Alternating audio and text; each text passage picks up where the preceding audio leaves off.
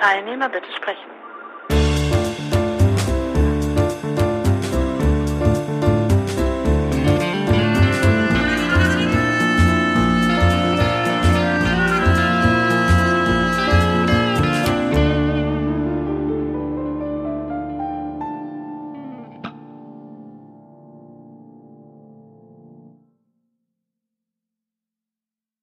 Ähm, ich habe heute einfach mal entschieden, dass wir uns heute über den Stanislav Lem unterhalten. Ich habe sogar was gelesen. Ähm, ähm, ich habe gelesen, der Unbesiegbare, genau. Ach, Ah, ja, der frühen Romane. der Unbesiegbare. Ach, das ist länger her, wo ich das gelesen habe. Ach, Aber vielleicht ähm, kann ich gleich mal anfangen äh, mit dem, was mir, was mir aufgefallen ist. Ähm, was, mir, was mir aufgefallen ist, da wird also unheimlich beschrieben, also in aller möglicher Detailliertheit. Ähm, also, was machen sie, wie sieht das aus, wo, wo sich diese Me Menschen, Maschinen, äh, diese Geräte und so weiter befinden. Aber, aber was, ähm, Entschuldigung. was mir, was mir, was ich nirgendwo so richtig gelesen habe, ist, ähm, was die in Anführungszeichen denken oder fühlen oder sowas. Das kommt da nicht so richtig vor. erzähl doch noch mal ganz kurz, also erzähl doch noch mal ganz kurz die Geschichte, damit für den Fall, dass es jemand hören möchte, äh, jemand Genau. Also erzähl vielleicht- vielleicht eine kurze Inhaltsangabe. Genau, also ähm, im Grunde genommen, es, es kommt ein, ein, ein Raumschiff, äh, landet auf einem, auf einem Planeten, es ist ein riesiges Raumschiff, es ist äh, ähm, und es sucht äh, sozusagen die, die Spuren der Expedition vom, vom letzten Jahr sozusagen. Also ähm, genau, das heißt irgendwie deshalb der, der Unbesiegbare dieses Raumschiff, weil es, weil, weil man es tatsächlich für unbesiegbar hält. Es werden jede Menge Waffen beschrieben, die dieses Gerät zur Verfügung hat. Ähm, es werden Drohnen beschrieben und so weiter. Und diese Menschen, das ist vielleicht so, so ein bisschen, das hat mich so erinnert an Odyssee im Weltraum, ähm, die werden in so eine Art, äh, also gefro- tiefgefrorenen Zustand versetzt, damit sie eben die, während der Reise eben schlafen können und so weiter und so fort. Und ähm, jedenfalls, währenddessen sie, sie dort auf diesen Planeten äh, gehen, stellen sie irgendwie fest, dass es also ziemlich erdähnlich ist, also zumindest was, was, die, was die Gewässer betrifft. Aber seltsamerweise finden sich diese Lebewesen, die, die erdähnlich im, im Wasser sind, also es finden sich keine erdähnlichen Lebewesen an, an Land. Sie sind irgendwie dann, geht es noch weiter in, in so eine Stadt. Ähm, und in dieser Stadt ist alles ganz, äh, ach genau, die finden das, das Raumschiff äh, äh, sozusagen, was sie da suchen. Ähm, die Menschen sind, sind, sind weg. Es ist ein einziges, äh, die, genau, die, die Vorräte sind unangetastet, aber die Menschen sind weg und es ist, scheint also irgendwie einen, Kampf gegeben zu haben. Also jedenfalls, also es ist ein einziges Chaos dort. Sie, sie gehen dann weiter zu so einer Stadt, wo sich letztlich dann rausstellt, ähm, dass das, genau, und, und die Menschen, die dort äh, sozusagen diese Erkundung da machen, diese Kundschafter, die, die geraten in so einen Zustand, ah, genau, jetzt, genau, die geraten in so einen Zustand, so wie, wie neugeborene Kinder, Babys, und sind sozusagen auf diese Art und Weise hilflos und äh, können demzufolge auch nichts essen und so weiter und, und, und, und versterben dann eben daran. Also sozusagen, und diese Gerätschaften, die das, ähm, die das bewirken, dass, dass die Menschen das vergessen, das sind wie so kleine, ich stelle, also ich habe mir so aus der Beschreibung wie so kleine, äh, sage ich mal, roboterhafte, äh, äh, meisengroße Mini-Drohnen oder sowas. Genau, die, können, die treten Schwarm auf, ne? Genau, die, Ja. die sind, und es hat mich so erinnert so ein bisschen an Clausewitz, äh, äh, sozusagen der Volkskrieg. Also sozusagen, also es gibt äh, sozusagen nur, nur Schnelligkeit und, und Panzerung. Äh, du kannst nicht beides haben. Ähm, und dieser, dieser Schwarm hat eben, hat eben Schnelligkeit äh, gegen die Panzerung. Und das Ende vom Lied ist also, dass sozusagen dass dieses unbesiegbare Raumschiff also am Ende dann doch sozusagen schon schweren Schaden nimmt und, und so ein bisschen, also ähm, ja, also rauskommt, also die werden sozusagen von diesem, also sie werden von diesem, von diesem Planeten wieder vertrieben. Also Ja. das ist so, Es werden nicht vertrieben, sondern sie beschließen doch, so habe ich das in Erinnerung. Ich meine, das ist schon länger her. Ich meine doch, sie, dass sie beschließen, sie werden nicht einfach vertrieben, sondern sie geben zu, dass man dieses seltsame Schwarmwesen, dass man das nicht erforschen kann oder dass man das nicht verstehen kann. genau, also genau, Genau. also das, und dann sagen sie, da, das geht uns nichts an und wir gehen wieder.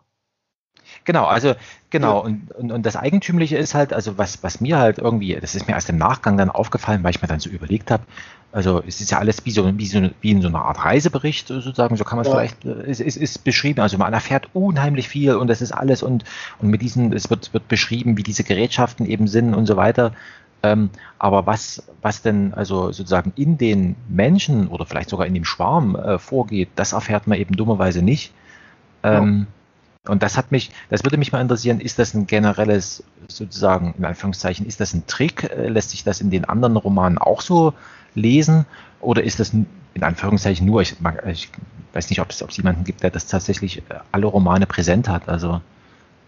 Also ich vermute, also wenn ich, also wenn ich mich an dieses Ende dieses Romans richtig erinnere, ich, ähm, äh, eben, also dann diese Besatzung sagt, denn es ist ja so, sie schicken dann ja, äh, sie schicken ja immer wie so Rettungsteams aus, die werden ja immer getötet. Na, einige kommen auch zurück und da, also genau, also sie, sie werden nicht getötet, sondern, sondern, äh, also einige werden auch getötet, das stimmt, ja. aber, aber einige überleben auch und daran können sie ja feststellen, dass die in diesen Babyzustand geraten und da können so, sie sagen, genau. ah, alles klar, jetzt erklärt sich auch, warum die nichts gegessen haben, weil sie konnten ja nicht und so weiter und so fort. Ach ja, genau, richtig, ich erinnere mich, genau genau. Also ich hatte das ich hab, so, so, so, verstanden, dass der Stanislaw Lem ein, der, der, der ist nicht nur einer, der eine Geschichte erzählt, sondern ich, bei Stanislaw Lem, der steht immer sozusagen unter, äh, unter Intelligenzverdacht. Der will damit etwas argumentieren. Also der will nicht einfach nur erzählen, das will er natürlich auch, äh, aber mit der Erzählung etwas tun, äh, also einen Kommentar, also so, ich, so hatte ich die Geschichte aufgefasst, das ist als einen Kommentar zu Science-Fiction-Erzählungen aller Art, die nämlich äh, besagt, wenn äh, als man auf das Unbekannte stößt, wenn man, wenn dieses Unbekannte einem Un, äh, Unheil entgegenbringt, äh, Ungewissheit, äh, Angst, äh, dass man eben nicht notwendigerweise, wie, wie uns das in Science Fiction, ach, der Hund, wie, wie das in Science Fiction erzählt wird, dass man es damit mit etwas Bösem zu tun habe, sondern nur mit etwas, das man nicht versteht, das man nicht durchschaut, das man nicht begreift.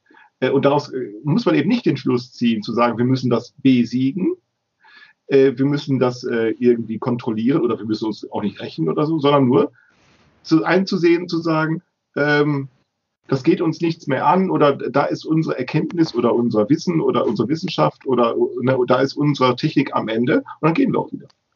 Genau, ich also habe das. Den, äh, oh, Entschuldigung. Ja. Nee, äh, kann, äh, also ich hatte den, äh, also es kann sein, es gibt vielleicht noch einen, einen zweiten Roman, äh, aber ich, äh, der Unbesiegbare, äh, diese kleinen äh, äh, angreifenden Partikel, die schienen mir eher so eine Art Staub zu sein.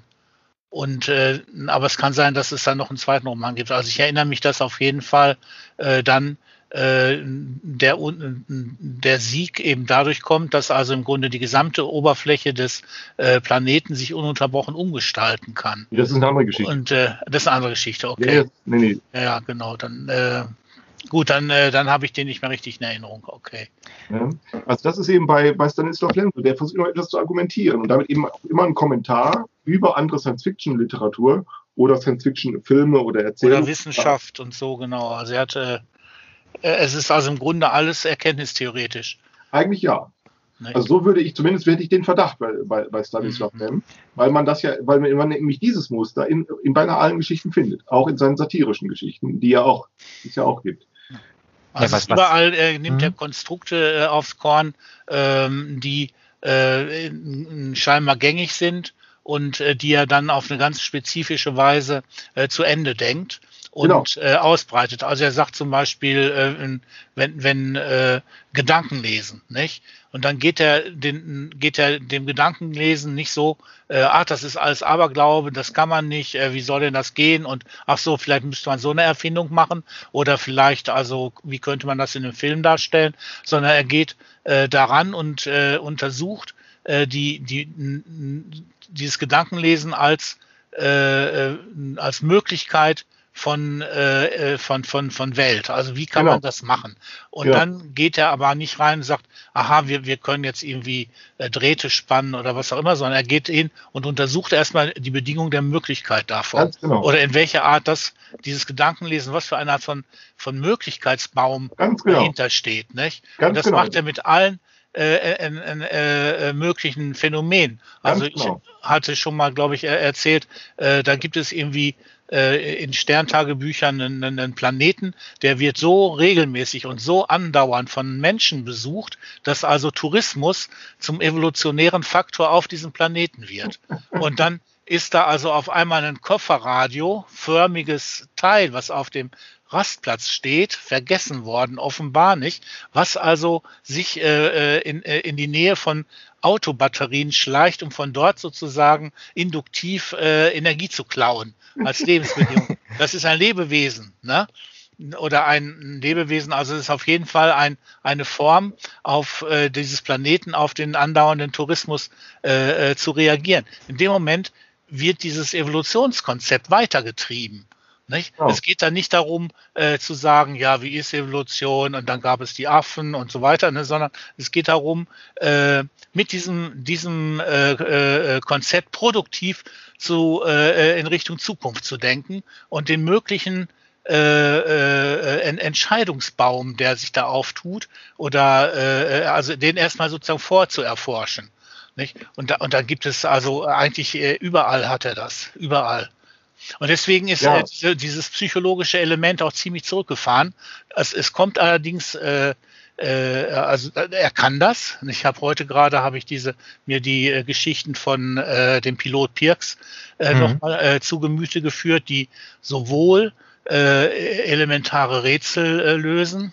Ah, unglaublich, vielleicht erzähle ich da gleich noch. Und äh, gleichzeitig aber geht es auch darum, wie, wie funktioniert es, wenn man zu zweit in einem Raumschiff oder in einer Mondstation ist, diese langen Zeiten von unglaublicher Langeweile, nicht? Und, und, und also wird, wird unheimlich viel, äh, wie, wie, wie ist dieser Kontakt zwischen den Menschen? Aber der wird jetzt nicht sozusagen aller Freude oder psychologisierend, sondern äh, äh, als Form von Kameradschaft einerseits, aber auch als eine, eine, eine Bedingung, äh, von, von Weltraumwahrnehmung und so äh, oder von, von spezifischen Ereignissen, die dann meinetwegen zur Katastrophe führen oder so. Erzähl doch noch mal ganz kurz, erzähl doch noch mal für den Fall, dass jemand zuhören will, erzähl noch mal was in dieser Geschichte mit, diesem, äh, mit dem Pirks, was da erzählt wird. Ah, der, der, der Pirks, das ist also so eine Art Lastwagenfahrer des Weltalls. Also der ist also ganz anders als, äh, also ist wieder eine neue äh, äh, Schattierung im Werk von Lem. Dieser, dieser Pirks ist, äh, wird begleitet, also in Terminus ist er noch sozusagen ein junger äh, Spund und dann äh, in äh, die Jagd ist er dann schon ein langjährig erfahrener Lkw-Fahrer. Und äh, eine der Geschichten ist so, ähm, ja, er, er fliegt da alleine äh, auf der Suche nach äh, zwei vermissten Schiffen. Niemand weiß, warum die verschwunden sind. Die sind weg.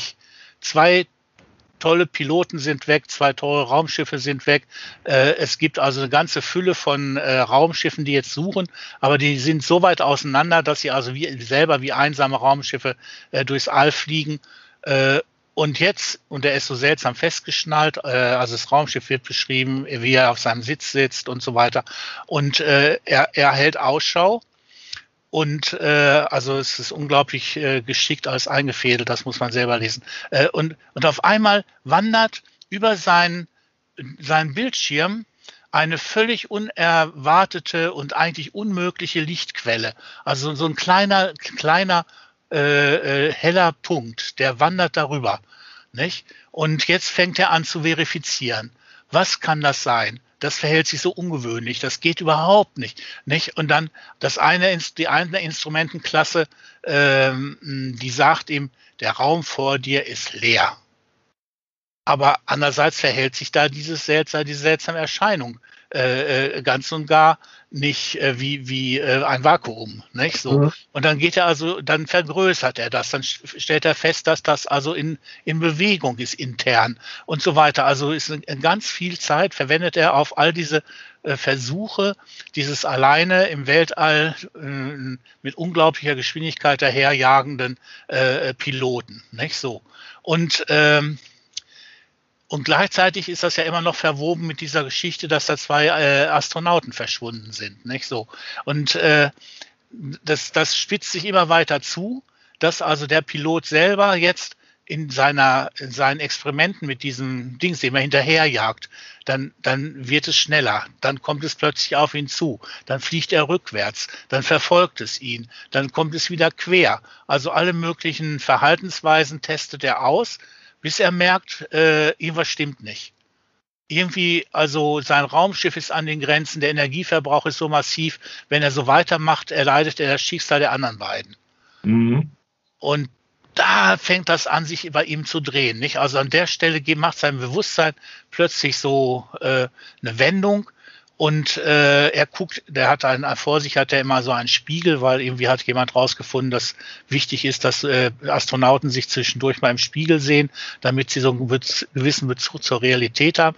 Und da sieht er eine ein, ein, ein erschreckendes Gesicht, also schrecklich äh, bleich und äh, fängt an, also um das zu verifizieren, dass das sein Gesicht ist, schlägt er sich mit Wucht mit dem Knie ins Gesicht und so, es blutet, er blutet, er saut alles zu, nicht? Und kommt dann so, aber auf dem Wege über den Schmerz und äh, über diese Revolte an sich selber dahin äh, zu merken, das ist ein Artefakt.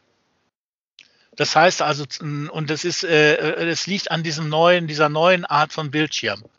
Nicht? Und ja. dann äh, äh, und dann an der Stelle gibt dann Hilferuf auf und lässt sich retten und äh, äh, an, an der Stelle fangen dann die Wissenschaftler an, die Geräte zu untersuchen und stellen fest tatsächlich, das ist ein Artefakt mit sehr seltsamen Verhaltensweisen, das einen Piloten äh, sozusagen simulieren kann. Da wäre ein äh, undefinierbares Flugobjekt etwas voraus. Nicht so. Mhm. Und äh, in dem Moment, wo sie jetzt äh, sich auf die Jagd begeben, äh, äh, fliegen sie voll in die Falle, äh, machen, äh, fahren ihr Raumschiff leer, können dann nicht mehr zurück und so weiter. Nicht? Und äh, dann wird noch so lakonisch gesagt, ja, der, über den Pirks wird da nicht mehr geschrieben, dass er das entdeckt hat, äh, kann man vielleicht in gewissen Fußnoten noch äh, vielleicht erkennen. Und dann damit ist er dann raus aus der Geschichte. Ne? So wie mhm. so ein LKW-Fahrer eben auch nicht ernst genommen würde. Und äh, da gibt es also äh, eine Geschichte nach der anderen. Ach so, eine ist noch ganz toll. Da merkt man auch, wie, wie, ähm, wie Lem so denkt. Also als Schüler ähm, wird der ähm, wird der Pirks in ein Salzbad gelegt, das also so salzig ist, dass es seinen Körper trägt. Und dann fahren sie die Temperatur hoch, bis er so die Hand hebt und sagt, ich fühle mich jetzt schwerelos, vollständig und äh, spüre das Wasser nicht mehr, weil das jetzt die gleiche Temperatur hat wie ich. Nicht? Und in dem Moment äh, machen die dann Deckel drauf. Er hat so eine Ma Maske auf dem Gesicht, so dass er also Reizentzug bekommt und äh, sozusagen wie im leeren Weltraum schwebt. Und äh, dann kommt eine ganz lange, wunderbare Phase, wo er äh, diese, diese Erfahrung als, als innere äh, psychische äh, äh, Gehirn, äh, äh, physiologische und so weiter äh, äh, Erfahrung beschreibt. Nicht? Und an der Stelle, das ist auch eine, eine der Punkte, wo ich gelernt habe, irgendwo sagt er da, äh, also wir, wir, also das heißt also das Irrsinnsbad und äh, wir äh, Studenten haben einfach äh, immer so äh, nicht die realen Namen gegeben, sondern immer so seltsame Namen. Und an der Stelle, und dann kommt eben wesentlich später in der Geschichte, kommt eben auch äh, so dieser Zweifel an der Sprache vor. Und dann, das war so der, der Punkt, wo ich äh, gemerkt habe, ja, der Lem ist sich sehr wohl bewusst, dass er in gegenwärtiger Sprache über sehr weit nach vorne liegende äh, Zukünfte redet. Und mhm. dass dort die Sprache mit großer Wahrscheinlichkeit gar nicht mehr funktionieren würde. Nicht?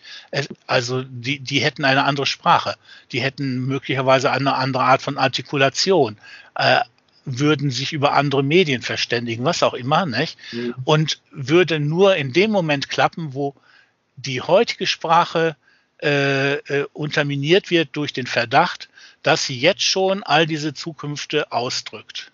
Mhm. Das heißt, also dann könnte er sagen, ja, ich, äh, also es gibt eine so eine Stelle da, äh, ich habe das immer noch in Erinnerung, die habe ich eigentlich wiedergefunden, wo er sagt, also ging ich mit der Badewanne auf die äh, Planetenoberfläche runter. Ne? Ja, was heißt was denn, ob das nicht damals dann möglich ist, mit Badewannen auf Planetenoberflächen runterzugehen? oder wer weiß, was Badewanne in dem Moment bedeutet, oder genau. runtergehen, was das ist, nicht? Genau. Also es gibt äh, äh, äh, an der Stelle äh, wird die, die Sprache, die ich jetzt benutze, auf einmal derartig vieldeutig, dass sie mir sozusagen äh, äh, äh wegschmilzt. Nicht? Also äh, könnte ich sagen, ja, so ich höre auf zu reden. Nicht? Und äh, nicht mal, wenn ich zum Bild zurückfinde, würde das äh, ausreichen, um diese Zukunftskluft äh, zu, zu überbrücken. Und das, sowas hat der alles im Bewusstsein, nicht? wenn der, während er schreibt. Das finde ich unglaublich. Nicht? Und äh, da könnte ich noch viel mehr so Geschichten erzählen. Ja. Na gut, ah, das ist jetzt der Pirks, äh, der also äh, sich also wirklich dauernd mit so, mit so Fragen wie ähm, das funktioniert nicht, jenes funktioniert nicht, die Mannschaft tickt durch. Äh, diese Langeweile führt dazu, dass ich äh, äh, Identitätsschwierigkeiten kriege und so weiter. Nicht? Das ist alles äh, äh Weltraumfahrertechnik. Nicht? So. Mhm. Genau. Ja, nur so. Das, äh, ja, ja, ja, aber das ist interessant. Ja, ja genau. Ne? Seht, seht, ihr übrigens mein äh, Bild noch äh, bewegt? Also ich sehe hier gerade meine Kamera hat irgendwie was. Heute ist seltsam mit der Technik. Also ich sehe dich gerade gar nicht. Ich aber gar das nicht. das liegt bei meinem Skype hier. Das ist, ich weiß auch so. nicht. Aber ist ja, glaube ich, jetzt hier nicht egal. Ist ja egal, weil wir ja eh äh, genau. Äh, ja. uns für Radio unterhalten sozusagen. Hm. Ja, Genau, ohne, ohne, okay. ohne was, was mir gerade so, so ähm, was, was mir noch aufgefallen ist bei diesem unbesiegbaren äh, Buch, ist, dass das im Grunde genommen, also sowas ähnliches habe ich gelesen, also in einem anderen Kontext, aber sowas ähnliches habe ich gelesen bei, bei Joseph Conrad, da gibt es das, das Herz der, heißt es das Herz der Finsternis? Ja doch, ich glaube, das heißt das Herz der Finsternis was ja auch so ein, so, also die fahren da mit einem, mit einem Handelsschiff nach Afrika und, und fahren da eben, eben die dort, dort und, und, und sollen eben auch einen Aufstand bekämpfen oder irgendwie, also eben, das sind, sind Menschen erstmal, also sozusagen äh, Menschen weggekommen. Das ist schon auf der einen Seite, genau, also das, das, das Fantastische ist ja eigentlich, dass auf der einen Seite ist das sozusagen von der, von der Rahmenhandlung, das ist was, äh, das ist was, was wir alles schon kennen, aber es geht, aber es geht äh, anders aus. Also die Afrikaner sind ja nun tatsächlich erobert worden, ähm, währenddessen sich diese, diese, diese anderen Menschen, äh, oder wie sagt man das, also dieser, dieser ähm, Planet ja, ja erfolgreich dagegen wehrt, zumindest erstmal. Ne? Also das, das finde ich halt irgendwie interessant. Ähm, jetzt weiß ich natürlich nicht, wann der Unsichtbare geschrieben wurde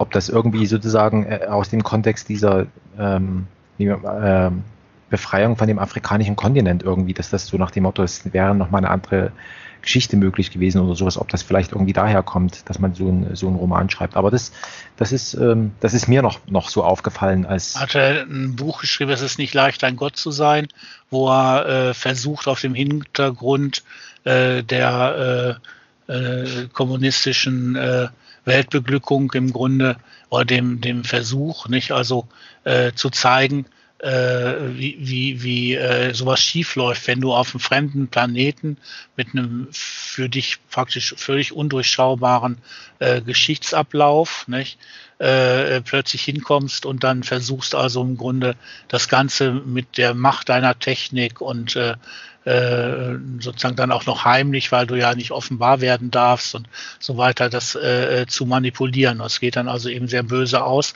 und ähm, der Junge wird dann, es ist also ein sehr junger, äh, ambitionierter Forscher und eigentlich ist so Distanz, nur beobachten und so weiter ist eigentlich die Regel da.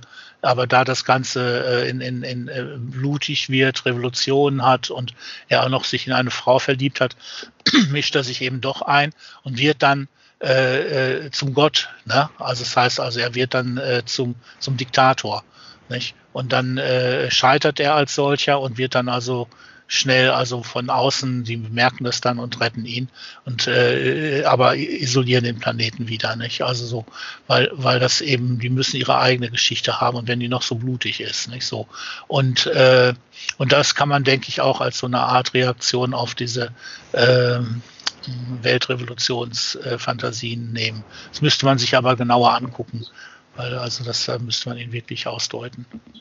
Und was, was auch noch interessant äh, ist, dass, also dadurch, dass das ja alles in der Zukunft spielt, ähm, äh, gibt es dort ja Berufe und so weiter, und, und wie, wie er da immer so, so, so Begriffe dafür sich ausdenkt. Also, ähm, und, und äh, das eine war, das, ach Mist, jetzt habe ich das wieder vergessen, ich hätte mir das aufschreiben sollen. Ähm, das ist nicht einfach so ein, so ein Weltraumschiff Pilot oder sowas, sondern der hat dann irgendwie einen ganz speziellen Namen und so weiter. Also wie, wie diese Gerätschaften dann auch, auch teilweise äh, benannt sind. Und das finde ich, das ist nochmal sowas, ähm, was vielleicht dem nahe kommt, was du gemeint hast, Andreas, mit dem also sozusagen nochmal ganz andere Bezeichnungen finden und die dann nochmal sozusagen nicht nur den Text also sozusagen lebendig werden lassen, sondern dann sozusagen in dir selber dann nochmal weiterarbeiten, weil du dann plötzlich, also was weiß ich, aus diesem, ich habe jetzt dummerweise dieses Wort vergessen, ähm, ähm, weil das ja für dich eine ganz andere, also du hast ja eine andere Vorstellung davon, wie das, was das sein könnte und so weiter, als, als ich oder der Klaus, ja.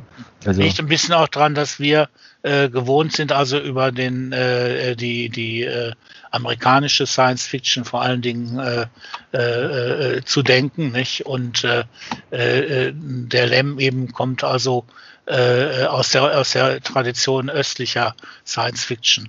Und äh, schon dadurch ergeben sich also eine ganze Reihe äh, andere Begriffe. Der Raumanzug heißt Skafander und äh, äh, also gibt's gibt's viele andere andere äh, Begriffe, nicht? Und während wir ja Astronauten haben, hatten die ja Kosmonauten und so weiter, nicht? Also da schon da deutet sich das an, dass da also auch eine äh, äh, eine kulturelle Schranke äh, ah, war. Da, da sollte man sich nicht vertun, Andreas. Also da äh, also äh, die, in der Zeit, in der Lem geschrieben hat, die 60er, vor allen Dingen die 70er und die 80er Jahre, vor allen Dingen die 70er Jahre.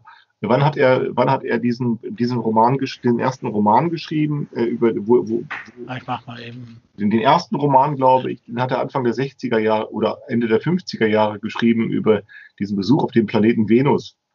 Planet des Todes, ähnlich heißt der. Ähm, also es war zunächst eine Zeit, wo, wo es Sputnik gab, wo es diese, wo diese, wo es diesen, diesen, diesen Wettlauf gab, äh, in äh, diesen, diesen Raumfahrtwettlauf, äh, diesen, diesen, diesen, diese Konkurrenz zwischen dem, äh, zwischen der Sowjetunion und der USA. Äh, es gab, das war der Zeit des Wachstums, die überall äh, auf der Welt. Ähm, 1951 äh, Planet des Todes. Das ist 51 schon. Mm, Solaris, Solaris 61. Ah, äh, genau, ich meinte Planet des Todes, genau.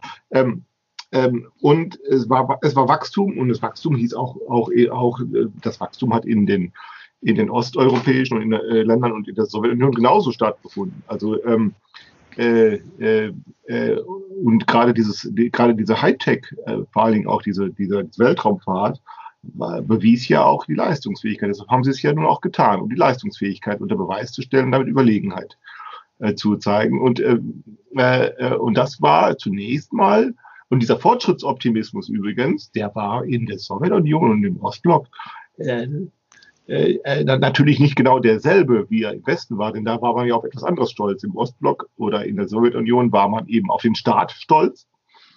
Ne, das war ja ein, ein, ein Etatismus, das, ne, ein Stolz auf den Staat.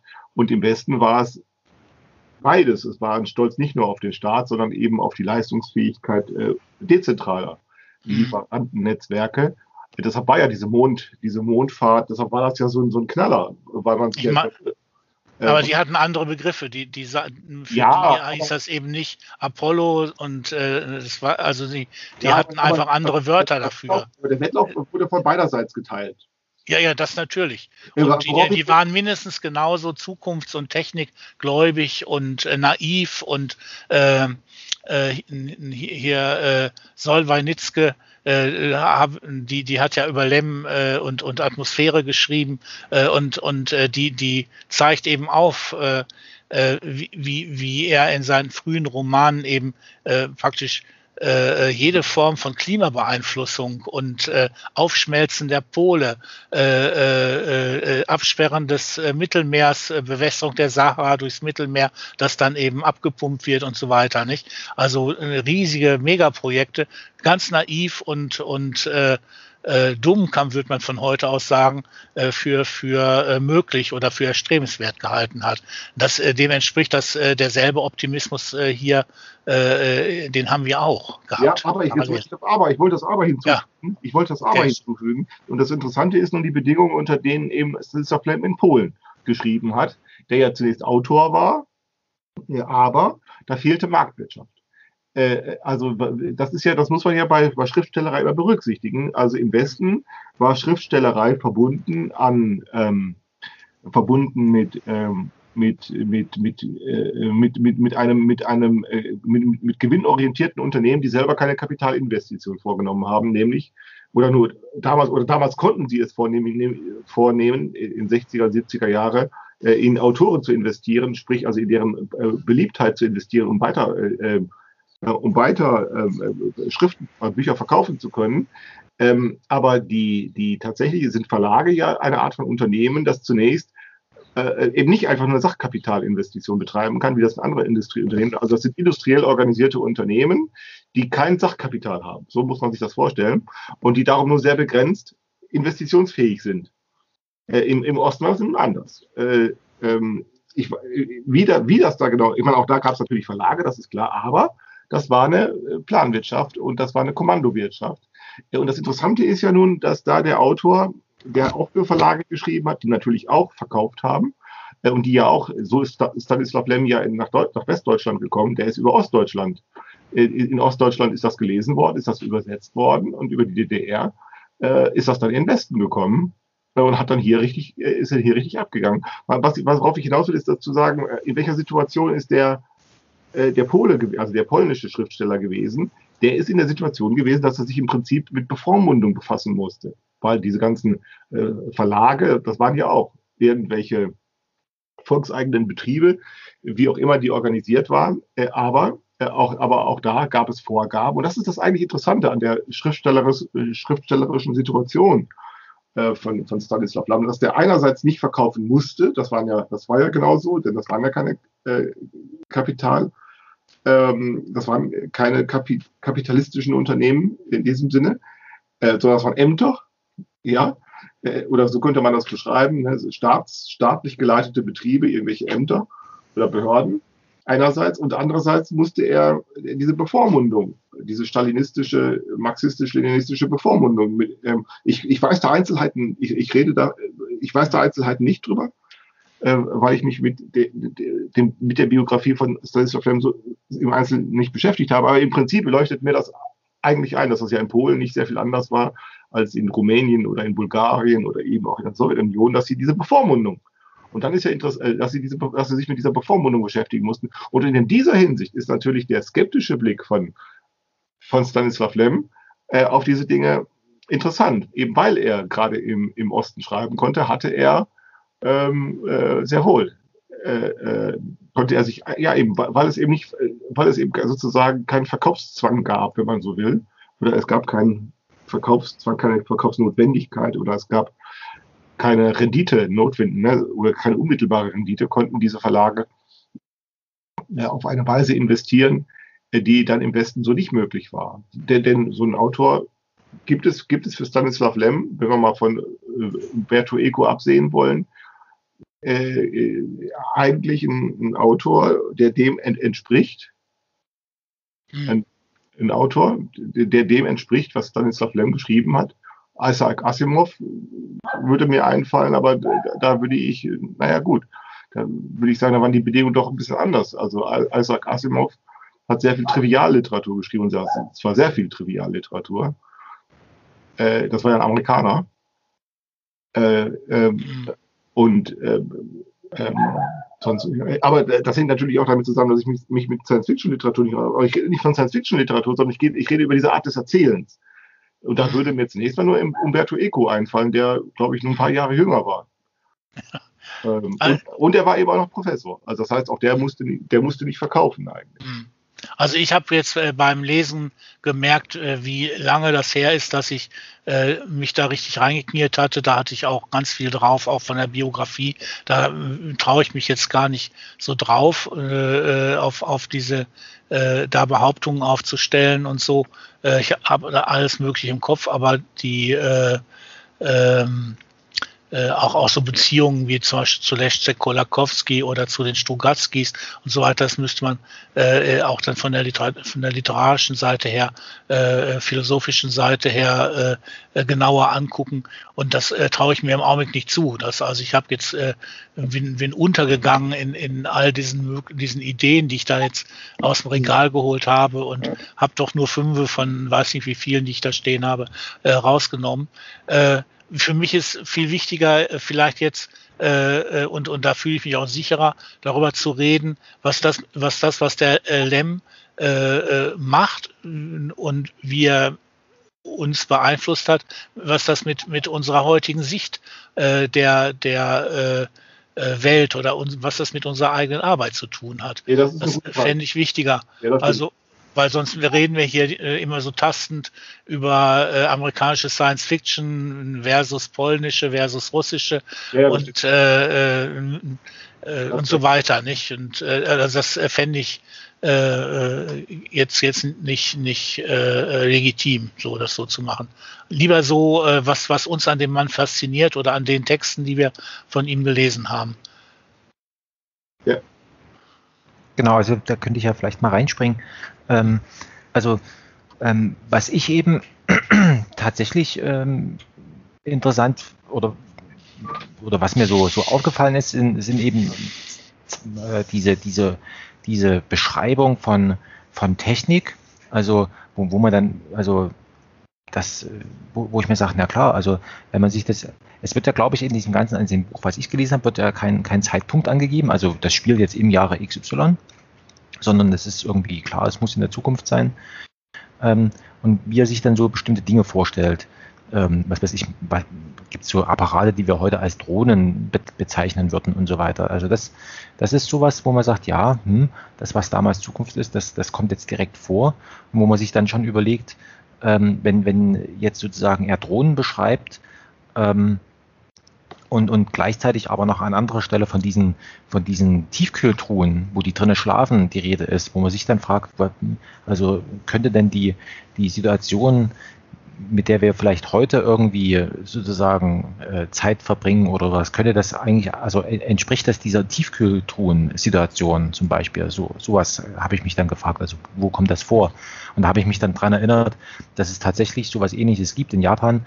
Diese, es sieht aus wie so Särge, ähm, wo man, wo man stundenweise drinnen schlafen kann. Ne? Also ähm, also selbst sozusagen dieses Grauenvolle im Grunde genommen. Also man ist eingefroren irgendwo, ähm, äh, schläft also, also man hat nicht bloß sozusagen die, die, die Drohnen erfunden, um da irgendwie sozusagen Fernerkundung zu machen, sondern man hat eben tatsächlich also auch noch diese, diese grauenvollen Tiefkühltruhen ähm, äh, erfunden.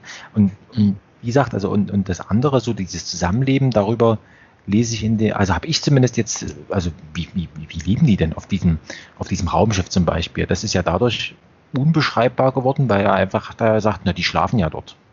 Das ist so ein Topos, äh, der, wo man fragt, diese irren Entfernungen äh, mit relativ langsamen Schiffen, wie soll man das denn äh, meinetwegen intergalaktisch oder allein schon innerhalb von einer Galaxis, wie soll man das mit der Kürze von einem Menschenleben äh, ähm, ja. bewerkstelligen? Und dann äh, ist eben so dieses in den Tief in, in so eine Art äh, äh Gefrierschlaf versetzen, ist dann sozusagen so ein, so ein Durchtunneln dieser Entfernung. Und das wieder finde ich ganz spannend, weil äh, also zum Beispiel U-Bahn oder Flugzeug, das sind auch solche äh, Tunnelerzeuger. Nicht? Das heißt also, man steigt ein, ist dann irgendwie, kann schlafen, ein bisschen rumlesen, hat Langeweile und am Ende ist man dann äh, da. Nicht? Und im Grunde geht es dahin immer schneller und äh, immer unsichtbarer, diese, diese diese, äh, diese Pause, die das dann bedeutet zwischen äh, Abfahrt und äh, Ankunft, äh, immer mehr zu, äh, äh, immer kleiner und immer, immer äh, geringer zu machen. Nicht? Das, das führt bei Lem äh, zu Spekulationen, ob man das nicht äh, absolut total ausschalten könnte durch äh, äh, durch, durch Beamen sozusagen. Nicht? Und dann macht er sozusagen eine Theorie des Beamens. Und, und das ist aber äh, unsere Lebenssituation. Wir erleben Städte jetzt mit dem Fahrrad wieder, nicht? Äh, erleben wir sie äh, wieder als Kontinuum. Aber wenn man mit der U-Bahn fährt, dann taucht man hier auf, dann taucht man da auf und äh, weiß überhaupt gar nicht, wie diese beiden Punkte äh, zueinander äh, in, in realer äh, äh, Beziehung stehen. Nicht? So.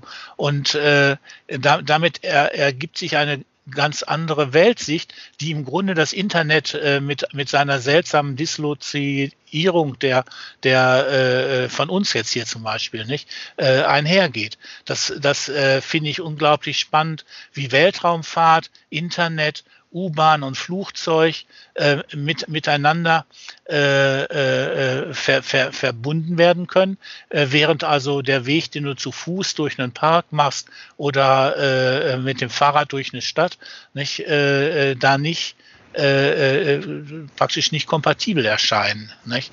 So, das äh, finde ich, da ist also Science Fiction selbst schon in ganz banalen Alltagserfahrungen äh, drin. Nicht? So. Und äh, finde ich, kann man sehr wohl äh, an, an dem anschließen. Hm. Verstehst, was ich meine? Diese, äh, äh, dieses, dieses äh, Einfrieren ja. ist ja im Grunde äh, du, so eine Art Scheintod, ne? Sie, sie, ja, genau. Also das wird auch tatsächlich so beschrieben. Also, ähm, also zumindest in dem Buch, was ich gelesen habe, mhm. geht es wohl irgendwie, also da wird noch zwischen zwei äh, sozusagen sozusagen Zuständen dieses Schlafs äh, unterschieden. Das, das eine ist, ist ich habe das so gelesen als so eine Art Halbschlaf und das andere ist eben so ein Tiefschlaf und der eine, der ist halt nur, der ist dann schon mal, also die werden dann so wie aufgetaut, so stelle ich mir das vor, ähm, dass man eben auftaut und dann ist man im Halbschlaf und in diesem Halbschlafzustand, da konnte der dann schon irgendwas machen, ähm, die anderen wecken und äh, ja, also schon Tätigkeiten ähm, ausüben und, und da irgendwas machen. Also ähm, genau, also das, äh, ich, wir hatten im, im Studium, das fällt mir jetzt so, so ein, ähm, hatten wir mal auch was über ähm, äh, Zukunft, also Zukunfts, ich will nicht sagen Zukunftsforschung, aber irgendwie so sowas wie, wie, wie Prognose, wie macht man denn das? Also wie, wie komme ich denn sozusagen ähm, dazu, irgendwas darüber zu sagen, was in den nächsten zwei, drei Jahren passiert? Und so ähnlich äh, stelle ich mir das vor, wie, wie das ähm, wie, wie das der Lem gemacht hat. Also, dass er einfach sich so, so überlegt hat, so, also wenn ich jetzt sozusagen da irgendwie auf diesen entfernten Planeten äh, da reisen wollen würde, was, was müsste ich denn da alles mitnehmen? Und so hat er, glaube ich, so ein bisschen so seine, also so, so stelle ich mir das vor, so wie er dann so diese Welt da entwickelt hat und, und, und äh, was da für komische, fantastische Apparate da irgendwie rauskommen und so weiter.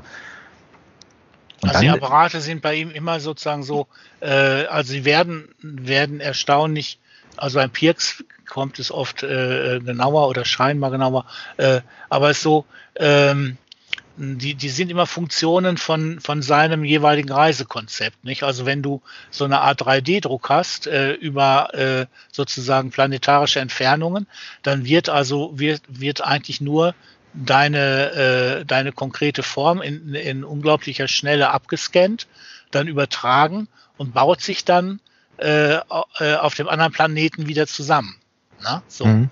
Und damit hast du also im Grunde so eine Art äh, äh, äh hoch äh, hyperrealistischen äh, 3D-Druck, der dir ermöglicht, dort sozusagen dich selber als Sonde äh, agieren zu lassen. Nicht? Und dann geht es bei ihm teilweise darum, ja, was ist jetzt, wenn der andere stirbt? Ne? Oder mhm. Äh, was, was ist jetzt, wenn der, wenn der äh, dortige im Grunde sich verselbstständigt? Nicht? So, was, wie, wie stehen diese beiden Personalitäten zueinander? Und da, das, da, das äh, kann man also seitenlang von bei ihm auseinandergefummelt sehen, nicht? Und entsprechend, wenn das in seinen Romanen auftaucht, steckt natürlich immer so dieses jeweilige Reisekonzept dahinter, nicht? Und wenn es noch, mh, wie, wie dann äh, beim Unbesiegbaren offenbar eben äh, noch ein Raumschiff ist, was da fliegen muss, nicht? So, dann äh, werden die dann eben schon aus, äh, kriegen die sozusagen so ein Stück Lebensspanne ausgespart. Nicht so. Und äh, so, so, versucht er äh, eben immer sozusagen mit, mit, der, mit der Technologie und dem, dem äh, wissenschaftlichen äh, Denkvermögen, äh, oder kybernetischen Denkvermögen, würde er ja sagen, äh, Schritt zu halten. Nicht? Und entwirft dann solche, also es ist auch von, von Roman zu Roman unterschiedlich. Nicht? So, nicht? Und ähm, ja, genau. Aber das, äh, das ist, äh, da, da kann man bei ihm wirklich äh, zupacken an der Stelle. Genau. Und, und was auch noch interessant ist, also das, ähm, das kann man, also habe ich mir so, dass man vielleicht ist das auch die Funktion dessen, wo ich gesagt habe, also man erfährt gar nichts über die Motive und, und, und äh, warum machen die das jetzt irgendwie, also sozusagen, warum, also was ist der innere Antrieb von diesen, dass man das absolut, was ist absolut, aber das eigentlich unentscheidbar ist, so nach dem Motto, ist es jetzt gut oder schlecht, was die da machen. Also man hat, mhm. man kann da irgendwie, das ist, ja, die machen das jetzt eben. Also mhm. so und jetzt äh, schlüpft man, klar, äh, ähm, äh, in die, in die, in, sozusagen gedanklich immer in die, in die Figur, die da sozusagen die Hauptperson irgendwie ist und, und, und, und bis zum gewissen Grad identifiziert, identifiziert man sich damit. Aber gerade bei diesem Unbesiegbaren, wenn man da jetzt hinschreiben würde, naja, das ist jetzt hier, äh, was weiß ich, hier die, ähm, die Eroberung eben Afrikas sozusagen, nur nochmal sozusagen an einem anderen Ort und, und, und so weiter. Und, und dann sagt man ja, Moment, also das ist jetzt, finde ich jetzt eigentlich nicht so gut, ne? Mhm. was die jetzt hier machen. Man könnte es aber auch anders lesen, das ist jetzt sozusagen die, die Industrialisierung oder wie auch immer äh, von, von Sibirien oder sowas, ne? Mhm. also was eben vielleicht von, wieder positiv besetzt ist. Also das ist ja auch so eine, so eine Sache, wo, wo, also zumindest bei diesem einen Buch, ich möchte das jetzt gar nicht generalisieren, also ähm, mhm ist mir das so aufgefallen, dass es auch eine Funktion vielleicht hat, dass man, dass man diese Gefühle oder diese inneren, also dass man eben nicht reingucken kann, sondern man, man, man sieht eben bloß, ja, der macht da irgendwas und gut ist, ähm, aber damit ist es unentscheidbar, ähm, ob es gut oder schlecht ist. Also es kann ja auch eine, eine, eine Möglichkeit sein. Und dass man, wenn man jetzt fragt, ja gut, warum, warum macht er das, dass man vielleicht auch tatsächlich über dieses äh, Weglassen dieser moralischen Kategorien, gut, schlecht, äh, äh, Gut und Böse, dann eben auch tatsächlich mal darauf gestoßen wird, ne, indem man mal wirklich nachdenkt, was, was passiert denn jetzt hier wirklich, indem man es mal selber sozusagen, indem es nicht geschrieben steht, indem man selber nachdenken muss. Aber da steckt genau, da steckt eine Menge kritisches Potenzial drin. Ah, ja. Also wenn man jetzt, ich weiß nicht, ob den äh, von Solaris den Film vielleicht mal gesehen hat, so einen von den beiden Filmen, oder äh, erinnere ich mich jetzt nicht, aber möglicherweise, ja. Also von Tarkovsky gibt es eine, eine, eine vorbildliche Verfilmung und es gibt noch eine amerikanische. Äh, also, also Solaris, ähm, da ist äh, sozusagen, da, da, hebt sich also im Lauf des äh, Romanes die, die Distanz von äh, forschendem äh, äh, Subjekt gegenüber einem beforschten Objekt, das hebt sich auf. Nicht? Und die, dieses Solaris ist nicht mehr verortbar. Ist das jetzt sozusagen überhaupt die Welt? Ist das in ihm? Ist das außerhalb von ihm? Äh, er ist ein so, also der, äh, der Protagonist, also das ist äh, ein, ein Psychologe, ein, Wel ein, ein, äh, ein äh, zukünftiger Psychologe, der äh, dort auf eine Raumstation geschickt wird, weil es da nicht geheuer zugeht, weil das also von vornherein äh, dieses, dieser Planet oder äh, dieses, der, der heißt Solaris und hat einen, einen weltumfassenden äh, Ozean, der sich äh, partout nicht so verhält, wie man sich äh, das so vorstellt. Und dieser äh, Ozean, der ist fähig, im Grunde Dubletten sozusagen der, der Erinnerungs- Struktur äh, der, der Forscher in die Raumstation zu projizieren, so dass also zum Beispiel dieser Protagonist seine, seine ehemalige Freundin, die Selbstmord begangen hat, oder Frau sogar, dort wieder trifft und dann versucht sie zu erhalten. Und ähm, also es ist äh, un unglaublich komplexes äh, Werk äh, ich glaube, gar nicht mehr, gar nicht auslotbar, weil also sowohl Wissenschaft als auch die, die, die privateste äh, äh, Ebene äh, äh, von Beziehungserinnerung und so dort äh, ähm, angesprochen ist, das, was ist, was Familie ist, das, was sozusagen die Herkunft, also die Erde, er kommt ja von der Erde, äh, äh, äh, und ist dann in dieser Raumstation und äh, aber man kann genauso gut sagen, äh, nein, nein, diese, das, was die Raumstation äh, beforscht, ist also die Welt überhaupt, also inklusive der Erde, inklusive seiner eigenen Herkunft, die dann auch äh, teilweise als Insel äh, zum Schluss auf die in diesem Ozean treibend gesehen, gesichtet werden kann und so. Also ein ganz äh, äh, und äh, also der Roman ist noch, noch toller als also jetzt diese, dieser Film von Tarkovsky, ja, der ist auch irre. Und äh, das, das, äh, da, da, da kann man ihm äh, weiß nicht, wie jemand sowas vielschichtiges hinkriegen konnte. Nicht? Also es ist unglaublich. Nicht? Also es äh, auch ist natürlich auch eins seiner berühmtesten äh, Bücher, nicht? Also Sol Solaris, nicht? Ja, äh, bist du noch da, äh, Klaus? Ja, ja. Okay. Ja, ja, klar. Und, äh, also, okay. Aber ähm, kann es vielleicht sein, dass, dass das auch wie so eine Art, ähm, weil das ja so fantastisch alles ist, dass das wie so eine Art Traumbeschreibung vielleicht so ist, was, was, wir, was, wir, was wir da lesen? Also da fehlt halt nur sozusagen der, da wird halt nur beschrieben, äh, also sozusagen bei diesem Roman, dass da einfach nur noch fehlt, ich habe, ich habe heute Nacht Folgendes geträumt, das hat er halt weggeschnitten und, und, dann, und, dann, und dann beschreibt er das halt. Und damit ist das ja eigentlich, also könnte ich mir vorstellen, also dass das irgendwie nochmal so eine, so eine, also ich finde es halt wirklich, also so, was mich so, so, so reingezogen hat, ich habe hab, hab ja jahrelang einen Bogen darum gemacht, also mhm. ähm, ist die unglaubliche Beschreibung, wie, wie eben diese Technik da, ne, also was es da alle für Geräte gibt mit den verschiedenen Begriffen. Und auf der anderen Seite ist es dann wieder dieses, also fast schon wie so eine Art, ähm, also ich, so stelle ich mir vor, wie, wie der Humboldt da in dem, in dem, in dem, in dem Urwald rumge, rumgestiegen ist. Also, dass er das dann eben so genau beschreibt und so nach dem Motto, jetzt gucke ich hier nach links und dann ist das so ein bisschen grün hier und, und, und so weiter und so fort aus einer, wie so eine Art Genauigkeitswahn ähm, um, um, um etwas beschreiben, was ja eigentlich doch unbeschreibbar eigentlich ist. Also Und der, der Humboldt hat genauso wenig wie Lem äh, psychologische äh, Motivationen. Nicht? Genau. Das, äh, er geht eben nicht darum, oh, wie fühlt man sich äh, als Weltreisender im Dschungel oder äh, was, was ist man, wenn man jetzt Forscher ist, äh, wie fühlt sich das an? Äh, das sind vielleicht Nebenebenen, aber eigentlich geht es darum, diese Weltstruktur äh, zu bilden. Nicht? Und der Lem, der macht das bis dahin, dass er sogar, also jetzt in Summa Technologica, da, da geht es zum Beispiel darum, kann man Informationen züchten?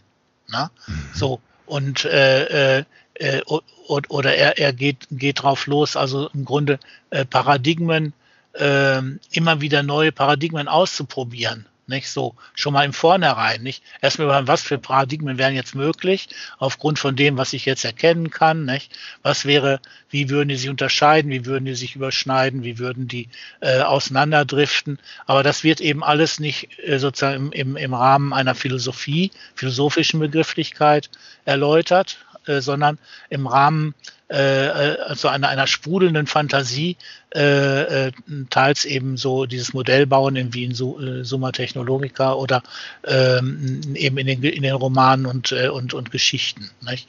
Und äh, von daher wäre ich, würde ich da mit dem Traum sehr vorsichtig sein, weil, weil ich wüsste jetzt nicht äh, zu sagen, was jetzt ein Traum für Lem wäre. Ne? Mhm. Das ist also im Grunde, ah, okay. äh, Solaris ist auch kein Traum sondern äh, ist so weit über dem, was ist, ist in der Erkenntnistheorie. Ne? Es, es, geht, es geht darum, oder sogar darüber, Wissenschaftstheorie, wie, wie, wie, wird, wie entsteht Welt, äh, wie, wie äh, entsteht also ein, äh, ein Blick auf die Welt, der, der vom bloßen da drin sein unterscheidbar ist und so etwas. Und was gibt es da für Fallen, für Winkelzüge, für Haken und, äh, und Ösen, nicht? Äh, äh, und, und, und das ist so, so reich an, äh, äh, an Ideen, aber ich sage dann auch eben an Ideen. Nicht? Also man kann nicht sagen, also dass er, also er, er kann das, aber er, er macht das nur sehr, sehr selten, also diesen, diesen äh, Blick auf die innere Persönlichchkeit. Ne? Naja, das, das, aber das, das macht die Sache ja auch dann, das macht die Sache ja dann auch irgendwie, hat, so auch überzeugend eigentlich, weil er eben sagt, was sollen wir damit auch anfangen? Ja, mich treibt das eben auch, äh, seit ich das äh, durchschaut habe und, und kennengelernt habe, äh, äh, äh, treibt mich das eben an, immer dieser, dieser Sprung weit nach vorne. Manche sagen immer, ah, du kommst immer von so weit oben. Also das heißt also, äh, als hätte ich erst mal sozusagen so dieses Konzept und daraus entspielt, sondern nein, ich, äh, ich habe Konkretes, mit dem ich umgehe und dann überlege ich aber, wie entkomme ich der üblichen äh, Sichtweise und äh, wie, wie, wie schaffe ich es also einen neuen Blick oder eine, ein, ein, mindestens eine Finte da drin zu entdecken. Äh, und das geht eben, wie das, das ich von Lem gelernt, dass man eben, dass ich da, dass man eben ganz weit nach vorne springen kann in, ähm, in solche äh, hypothetischen Strukturen hinein, nicht so mhm. und äh, äh, deren logische Entfaltung, nicht also äh, und das äh, macht der finde ich also da, wenn man den länger etwas länger liest, geht einem das auch so ein bisschen in Fleisch und Blut über, dass man so so einen so einen Ansatz verfolgen kann. Nicht? Das ist ähm, ja wie soll, also ja, ich, ich, ich beschreibe es lieber nicht. so. Das ist sehr, sehr produktiv, weil also wie es ihn eben äh, diese, diese, äh, diese Einsicht in diese möglichen Strukturen eben nicht äh, in, in die Konstrukte, sondern zurück in die Geschichten führt. So ist das bei mir ja so ähnlich, nur dass es eben nicht Geschichten sind. So, genau. Also ich sehe, erkenne uns bei dir, Klaus, auch, dass also vieles ist so bei dir auch, du fängst irgendwo mit einer äh, Beobachtung, mein, meinetwegen über römische, römische Toiletten an und, äh, und äh, springst dann nach vorne oder dich, äh, dich, äh, äh, du, du triffst die Trolle und fängst an, also von, von, von deren Möglichkeiten, die, die dann zu entfalten. Was ist das denn? Und kommst dann zu zu eigenwilligen Schlüssen über, über die, die äh, Struktur des Lernens im Internet. So, ne? Und das äh, äh ist auch im Grunde äh, lemmartig, ne? Also äh, und, und macht gerade deswegen Spaß, äh, sich, sich auf, auf der e, auf so einer Ebene dann zu treffen. Naja, was mir gerade durch den Kopf geht, also wenn, wenn wir gerade über das, über das Erzählen reden und über Lem reden, was mir gerade durch den Kopf geht, ist wirklich, wie, wie können wir eigentlich das Erzählen wieder retten? Oder wie können wir noch erzählen? Ähm, wie, wie, wie kann Erzählung noch gelingen, wenn wir nicht einfach sagen können, äh, ein Autor schreibt für ein Publikum, er, er produziert einen Text, ein Buch und publiziert und alle sollen lesen.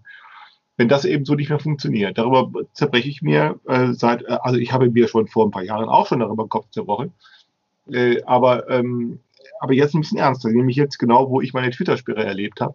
Ähm, äh, ähm, also da, da ist mir also ähm, schon, da ist mir vor allen Dingen deshalb, äh, weil ich äh, festgestellt habe, nachdem diese Sperre bei Twitter ganz überraschend ist die ja gekommen, ohne un, un, unangekündigt und ohne, ohne irgendeinen Grund und so. Ähm, äh, schon kam, es kam, es, es hat schon am nächsten Tag, ich hatte es nur bei Facebook bekannt gegeben, schon am nächsten, am übernächsten Tag kamen Leute per äh, E-Mail und meldeten sich und, und fragten, äh, kann ich dir helfen? Äh, kann, mhm. also äh, das fand ich, also abgesehen davon, dass es, davon, dass es mir natürlich geschmeichelt hat, äh, ähm, äh, aber davon abgesehen, habe ich sofort gesehen, guck mal, es, es, fängt an wichtig zu werden. Ne? Denn, denn, denn dass die Leute einfach selber die, die, die, ähm, dass die Leute selber die, die, die Bereitschaft einfach so mitbringen, sagen, brauchst du jetzt Hilfe? ja, mhm. zeigt ja, zeigt ja, muss man ja nur sagen, dass ja vielleicht nicht nur Twitter für mich eine wichtige Sache ist, sondern eben für die anderen Leute ja auch. Denn sonst würden sie das ja nicht tun. Also, aber die, das ist ja nicht, nicht, nicht dieses, äh, äh, diese einschneidende äh, Maßnahme von, von Twitter, ist ja das, was deine äh, es, was dein Account für andere wichtig macht, sondern weil der über die ganze Zeit hin von äh, Menschen für wichtig und wert gefunden ja, wurde, ist jetzt, äh, wird es an der Stelle nochmal sichtbar, dass sie sagen, also dafür, dafür werde ich jetzt auch äh, in was investieren oder versuchen, was zu investieren, dass das wieder zugänglich wird oder weil es mir so viel wert ist, irgendwie weitergeht oder was auch immer. Ja, nicht? aber worauf ich jetzt hinaus wollte, entschuldige, Andreas, ja, ja, was wollte, ist erzählen äh, und vor allen Dingen erzählen und, und vor allen Dingen auch wie können wir eigentlich, ähm, ja, ähm, also Science Fiction ist ja immer, wie können wir doch, wie können wir sozusagen noch die Konting wie können wir noch Weltkontingenz, wie können wir noch Weltkontingenz, also das ist ja genau das, was Science Fiction immer tut, also nicht nur Science Fiction, sondern auch diese Fantasy, äh, Literatur, aber, aber eigentlich die ganze Literaturproduktion äh, ähm, versucht ja immer Weltkontingenz selbst äh, äh, ähm, einzufangen und ähm, also äh, und, und schräg anzugucken. Das ist ja das Beste, was was was Literaten können. Ähm, äh, und es aus diesem Grunde übrigens gibt es ja so viele gute Bücher nicht. Das ist ja so, ähm, äh, äh, weil nämlich genau das, worum es geht, also ja nicht nur die Meinung eines Autors, sondern eben auch das Gespräch. Also äh, was diesen Punkt angeht, hatte Bertolt Brecht die klügste aller Meinungen ähm, äh, nämlich der eben sagte, das Werk oder das Buch oder das Theaterstück oder was auch immer der Autor geschrieben hat, äh, das gehört dem Publikum, das gehört mir nicht. Deshalb hat der Bertolt Brecht ähm, ja auch sehr, war, deshalb war der sehr großzügig mit dem, was man, ähm, was man geistig, also, was sagt, wie sagt man, Diebstahl geistigen Eigentums nannte. Das hat ihn eigentlich gar nicht interessiert, weil er sagt, das gehört mir ja nicht. Ja. Mir gehört Sag ich auch mal, auch, auch geistiges Eigentum ist Diebstahl. Das dummes Zeug, natürlich, natürlich ist das dummes Zeug. Geistiges Eigentum ist nicht. Also, ist also Zeug. Und der Brecht hatte in dieser Hinsicht die klügste aller Meinungen. Er sagt, das, das Werk gehört dem Publikum, äh, womit er recht hatte. Äh, und ähm, dann stellt sich mir eben die Frage, ähm, äh, was ist, wenn wir kein Publikum mehr haben? Nämlich dann, wenn wir uns gegenseitig alle zum, also wenn wir uns hier, wenn wir alle Publizisten sind. Dabei kommt es nicht darauf an, wir publizieren, ob wir schreiben, ob wir reden, ob wir äh, tanzen äh, äh, oder ob wir Kühlschränke sind oder ob wir Autos sind oder selbstfahrende Autos sind, ob wir viel oder wenig publizieren, äh, lange oder kurze äh, Sachen, äh, komplizierte oder wenig komplizierte, spielt erstmal keine Rolle. Erstmal nur sind wir alle Publizisten und dann funktioniert diese Unterscheidung von Autor-Publikum nicht. Denn die Unterscheidung besagt ja, eine, eine One-to-Many-Situation, in der äh, einer sozusagen für andere oder äh, bekannt wird, aber die vielen anderen, also die Leser in dem Fall oder das Publikum. Hallo? Da hat es den Klaus entschärft. Aha. Ja, kommt also, gleich wieder. Kommt klar, genau. Das, äh, also die, äh, äh also da, da äh, das, was er da beschreibt, das passiert ja äh, äh, schon schon länger, nicht, dass also die die äh, Musiker äh, diese ganze Hierarchie plattklopfen, oben die Muse, dann kommt also der Komponist, nicht, dann äh, äh, geht das runter zum äh, äh, Konzertmeister und Dirigenten. Und Hallo? Wissen, ja? Bist du wieder da? Ja. Okay, ich wollte nur gerade sagen, das ist natürlich ein, äh, ein äh, äh, ganz spannendes und bisher noch nicht wirklich gelöstes, äh, gelöste Fragestellung, weil eigentlich ist das schon so, dass äh, die, die, die, die Musik, also die, die Musik ist eigentlich schon da gewesen äh, äh, zu sagen, also wir, wir, wir nehmen, wir klopfen diese ganze Hierarchie platt, äh, wir wollen nicht mehr oben die Muse, dann runter bis zum zweiten, dritten Geiger, dann ganz unten ist das Publikum und darf empfangen, nicht? Die Lauscher genau. aufstellen. Oder äh, hier die Künstler, die äh, sagen, also genau äh, wollen wir nicht, nicht? Da, da gibt es eben äh, äh, seit zwischen den Weltkriegen spätestens äh, eben auch eben die, die, die Vorstellungen, die, die, die Experimente, äh, das anders hinzukriegen. Und immer wieder rutscht es wieder in diese Spur des äh, kapitalistischen Systems rein, ja. nicht? wo eben irgendwelche Werte durch Verkauf einzelner äh, äh, Musikbruchstücke, also in Form von Platten meinetwegen oder Konzerten oder äh, Dingen bei, bei in der Kunst und so äh, oder Büchern, nicht? Also immer wieder äh, neu. Jetzt versucht man es aus Internet zu äh, übertragen, äh, weil immer muss irgendeiner irgendetwas abgeben, um dafür äh, dann äh, bezahlt zu werden, damit er wieder was kaufen kann, was andere produzieren und so weiter. Dieser ganze äh, Mist, äh, äh, der, der ist eigentlich äh, unkünstlerisch, nicht? Und äh, äh, eigentlich auch für, für freies Denken. Äh,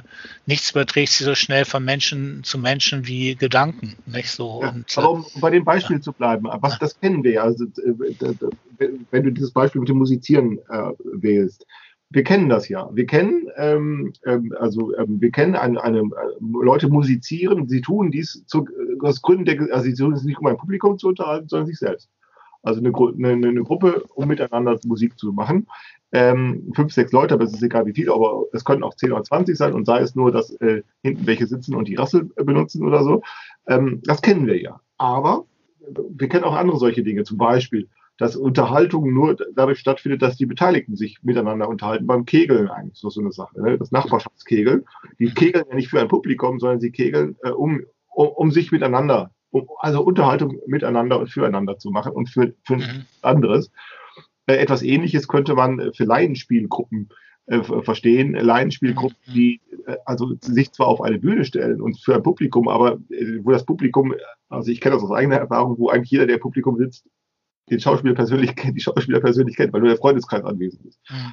Ja, also, die Diffusen zum Beispiel, die haben schon ein Publikum, was jetzt seit zehn Jahren funktioniert, ist völlig äh, spannend. Es äh, gibt auch Wechsel, also es ist nicht, nicht ein, ein statisches Publikum, aber alle sind sie darauf aus, genau dieses Rumexperimentieren von Künstlern im Grunde aus ihrer Mitte äh, äh zu erleben. Und das ist äh, nicht auf dem Niveau, wo man sagt, ach, das ist also hier Küchen, Küchenschreiberei, nicht? Das ist groß. Ja, ja, stimmt was ich nun sagen wollte, der nächste Schritt ist dann ja, aber was wir immer noch, das kennen wir, also wir kennen Unterhaltung für die Beteiligten, sofern sie anwesend sind, äh, oder von mir aus auch Kunst, jetzt keine Unterhaltung, höhere oder niedere Unterhaltung, das spielt erstmal keine Rolle. Äh, aber was wäre, wenn sozusagen wir in einer Situation sind, wo wir füreinander abwesend sind und nicht nur abwesend sind, sondern auch bleiben können und wollen und nicht nur abwesend, sondern auch unbekannt sind ähm, und bleiben, äh, sind und bleiben wollen. Also wie funktioniert dann Erzählen oder wie funktioniert dann Musizieren, wenn wir nicht sagen können für ein Publikum, äh, denn äh, weil ein Publikum dann nirgendwo mehr anwesend ist und auch nirgendwo mehr eine, eine Information hinterlässt. Oder alles andersrum ausgedrückt, alles, was eine Information hinterlässt, obwohl es abwesend und unbekannt ist, ist dann eben auch kein Publikum, sondern selber publizistisch tätig, auf welche Weise auch immer. Ja, es, äh, Kommt äh, darauf an, wie weit du dann gehen willst. Also es kommt mir so ein bisschen auch vor, wie so äh, Leute, die sagen, die Natur muss man ganz alleine lassen, da muss man sich raushalten. Äh, wir, wir gehen also, äh, wir, die Menschheit zieht sich in die Städte zurück und äh, macht dort auf autark mit, und, und äh, äh frisst sich gegenseitig.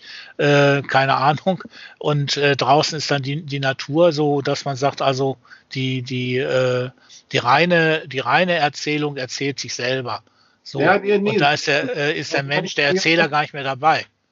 Aber so kann ich es mir eben auch nicht vorstellen. Also ja. auch das kann ich mir nicht vorstellen. Ich glaube schon, dass wir, ähm, äh, ähm, dass wir, äh, ich glaube schon natürlich, dass wir so etwas wie prominente Erzähler, so das Konzept des prominent werdenden Erzählers oder gewordenen Erzählers, äh, das wird es immer geben. Das glaube ich nicht.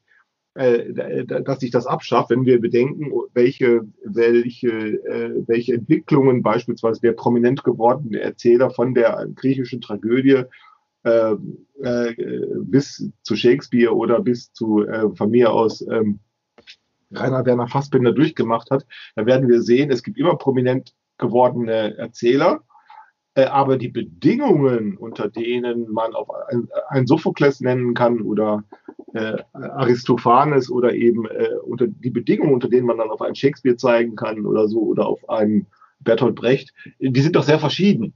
Und äh, daraus äh, kann ich eigentlich nur entnehmen, äh, dass äh, so etwas wie ein, also ein prominenter Erzähler, dass es den in aller Zukunft geben wird, weil ich mir nicht vorstellen könnte, äh, äh, äh, warum äh, äh, ein nicht prominent gewordener Erzähler, ähm, also, äh, denn, denn ein prominent, also, also, also ein Erzähler hatte immer auch eine Adresse und damit bündelt ja auch ein Erzähler Aufmerksamkeit äh, und damit auch Erfahrung. Ähm, äh, sozial. Aber wenn, aber wenn, der jetzt sagen würde, nein, ich äh, habe viel mehr Interesse daran, äh, was äh, man sich gegenseitig so zuträgt. Sicher.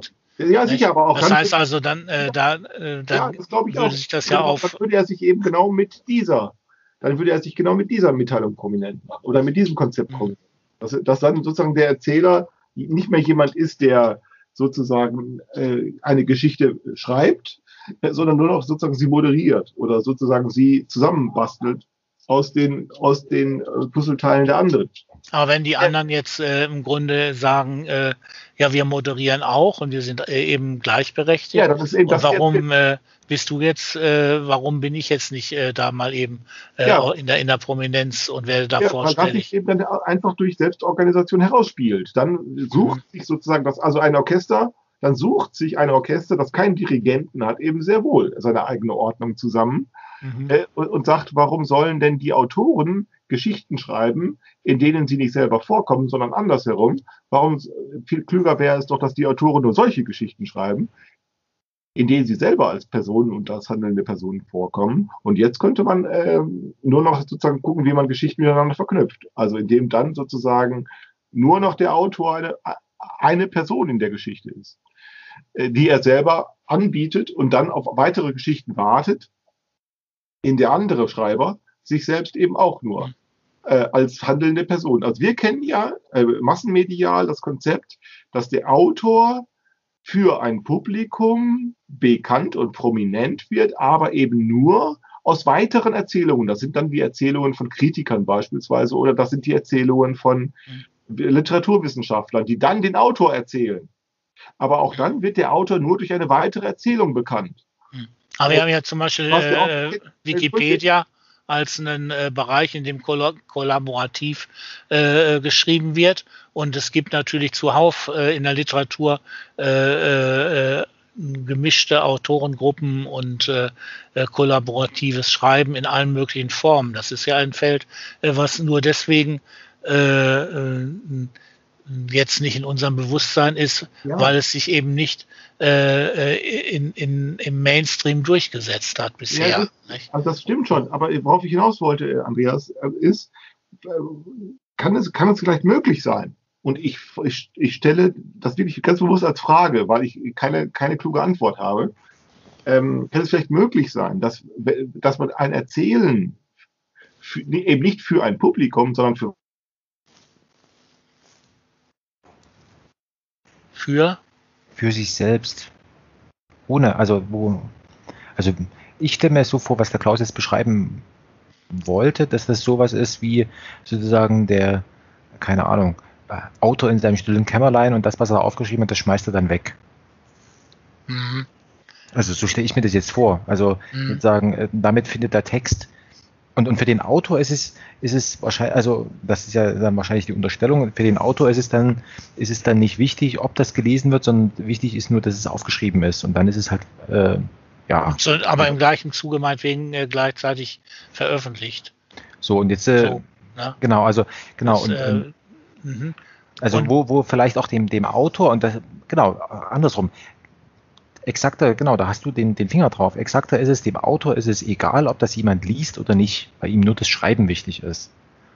Da mhm. gibt es vielleicht irgendwie jemanden, der dann äh, daran anschließt und, und äh, irgendwie, was weiß ich, das zu Gesicht bekommt, aber selbst das sozusagen ist dann dem Ursprungsautoren sozusagen auch wiederum unbekannt. Mhm. Also bei meinem Pattern-Konzept, das würde da bildlich, äh, bildnerisch äh, äh, ranpassen. Ähm, also ich empfinde natürlich so eine gewisse Kränkung äh, darin, äh, dass äh, dann äh, die, die Kompetenz, die ich über äh, jetzt ein Leben, äh, äh, lebenlanges Bemühen um die, um meine eigene künstlerische Entwicklung, äh, dass, dass die sozusagen verschwindet. Ne? So. Und äh, sehe dann also meinetwegen Leute, die auch unheimlich gerne Dachdecken so, mhm. und ja, tun die. Also ja. nicht jeder, aber äh, nicht. So, und äh, da sehe ich schon so eine, äh, also eine gewisse Chance, dass sich da über die Arbeitsteilung da auch was regelt.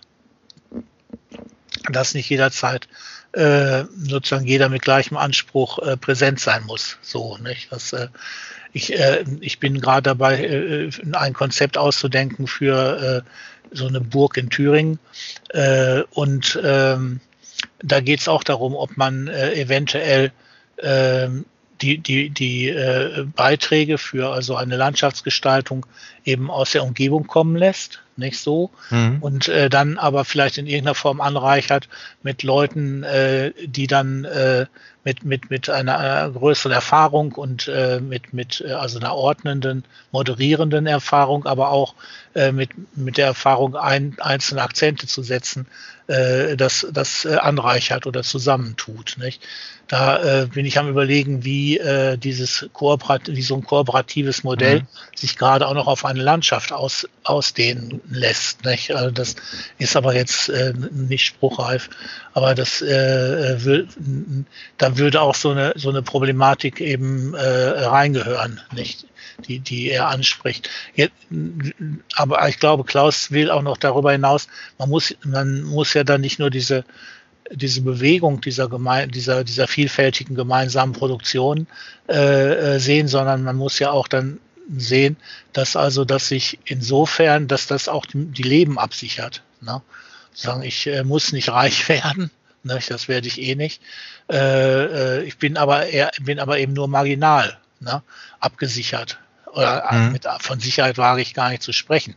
Nicht? Es, äh, und ähm, die, diese, äh, die, die Last von diesem Zustand, die hätte ich schon gerne vermindert. Nicht so.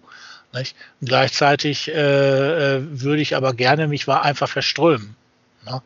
So mitarbeiten, wo Mitarbeit möglich ist und äh, äh, sozusagen äh, mit, mit meinen Ideen und mit meinen äh, Vorstellungen äh, Dinge in Menschen wachrufen, die äh, Dinge, Dinge äh, zur Verknüpfung bereitstellen, äh, äh, an die sie dann anschließen können und so, mhm. nicht die, wo sie also gar, gar nicht vorher mit gerechnet haben, nicht so im, im, im im günstigsten Fall, dass sie es dann lieben, nicht? also im ungünstigsten Fall, dass sie sich auch provoziert fühlen oder irritiert, äh, aber dass also im Grunde da davon äh, eine äh, weltbewegend, aber jetzt muss ja nicht im großen Maßstab sein, äh, welt, weltbewegende Qualität entsteht. Nicht? Also das heißt also, dass Formen von sozialer Plastik oder von, von Weltplastik irgendwie nicht so.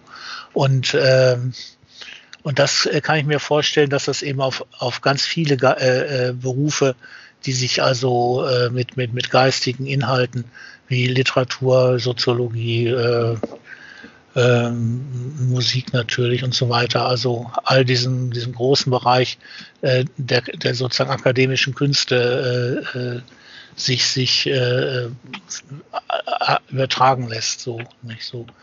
Wobei ich dann schon denke, es gibt viel mehr Künste und es gibt dann viel mehr, also das Akademische muss weg, weil es gibt viel mehr Leute, die so das können, äh, äh die aber nicht sozusagen irgendeinen, irgendeinen Schein vorzuweisen haben. Nicht? Also ich, ich erkenne, ich erinnere mich an unglaublich viele Gespräche mit, mit äh, äh, Menschen, wo ich dachte, wow, jetzt haben wir uns gegenseitig bereichert oder sogar ich bin als äh, der äh, vorrangig Beschenkte jetzt äh, vom Platze gegangen und so nicht. Und, und das, das diese, äh, diese Fähigkeit, äh, die nach vorne zu bringen, in einer Welt, die materiell sich gegenseitig, die, die eigentlich materiell genug hat, um sich, äh, um das zu ermöglichen. Ja, ja, das ist eine gute. Ja. Ich hätte, hab, darf ich kurz, äh, mein, ich bin Ja, gerne. Also wir mein, haben jetzt. Äh, bei mir war Skype abgestürzt. Ähm, habt ihr das mitgefilmt? Habt das ja, ja, genau, haben wir mitgekriegt. Einfach abgestürzt. Ich hätte, ja. Ja, sag mal, äh, für, der, der Gedankengang von dir vorhin. Wo, wo, wo, war, wo war denn Skype abgestürzt? Ich hatte, ich war in Gedanken und deshalb habe ich das. Ach so, hast weitergeredet. ähm, genau. Also die, du war, also das letzte sozusagen war, äh, also worüber wir dann, äh, der Andreas und ich dann weiter so nachgedacht haben, das war so dieses, ähm, was ist denn mit dem, mit dem Autor? Also ich habe mir das dann so vorgestellt, der Autor, der schreibt was und, und, und wirft es dann weg oder sozusagen, also Autor ohne Publikum ähm, und, und dem Autor ist im ersten, also wenn wir jetzt von, von einem, von einem von einem Roman oder sowas sprechen oder von überhaupt irgendwas Geschriebenen, ähm, der, der, der wirft das dann weg oder, oder jedenfalls ihm ist es erstmal nicht wichtig, dass es dieses Publikum gibt und dann es kommt jemand. Er genau, also, hin. Ich will nicht weg, sondern hin. Er wirft es hin, er legt es ab, er publiziert. Genau. Er wirft es hin heißt äh, im Prinzip wie das, äh, wie das Wikipedia-Autoren machen. Er wirft es hin heißt, ich, ich speichere ab und fertig. Also genau. ich, ich, ich poste und fertig. Ähm, äh, und ich lasse zu, äh, dass jeder äh, äh, äh Copy und Paste macht und verlängert, kürzt ähm, und kombiniert äh, äh, oder verfremdet oder parodiert oder ja mit Hasskommentaren versieht oder mit was weiß ich. Also mit, ich lasse zu, ich, also ich, ich erhebe keine weiteren Ansprüche. Wobei, also, wobei ich hätte, äh, ich würde es gerne haben, dass dann also äh, Versionsgeschichten möglich ja, sind, dass man so auf die Ur Urversion, die ich dann vielleicht mal ja, initiiert habe, zurückgehen das kann. Ja, das geht ja bei Wikipedia. Der, der, aber das, das, das, das wird dann ja auch, das wird es dann ja auch alles geben. Das Interessante, der interessante ist ein, der interessante Fall ist ein anderer. Der interessante Fall ist, ähm, äh, was ist dann, kann ich mir vorstellen, wenn ähm, wenn eben der Autor nicht einfach wie bei Wikipedia eine anonyme Schreibweise ist, denn genau das ist ja der Grund, weshalb die bei Wikipedia ähm, diese ganzen Löschkriege haben, weil sie nämlich eine einheitliche Organisation haben, also Edit Wars, Lösch, mhm. Löschkämpfe haben, Edit Wars. Sie haben eine einheitliche äh, äh, Organisation, also eine, und dann eben eine Domain, oder wie sagt man, eine Domain? Mhm. Also, Keine Ahnung. Wikipedia.org, ne? Wie sagt man mhm. Domain dazu? Ja.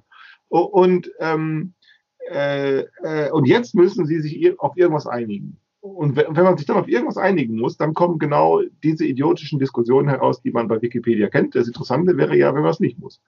Und, ähm, und das scheint mir dann zu funktionieren. Oder könnte, könnte funktionieren. so mal eine Überlegung.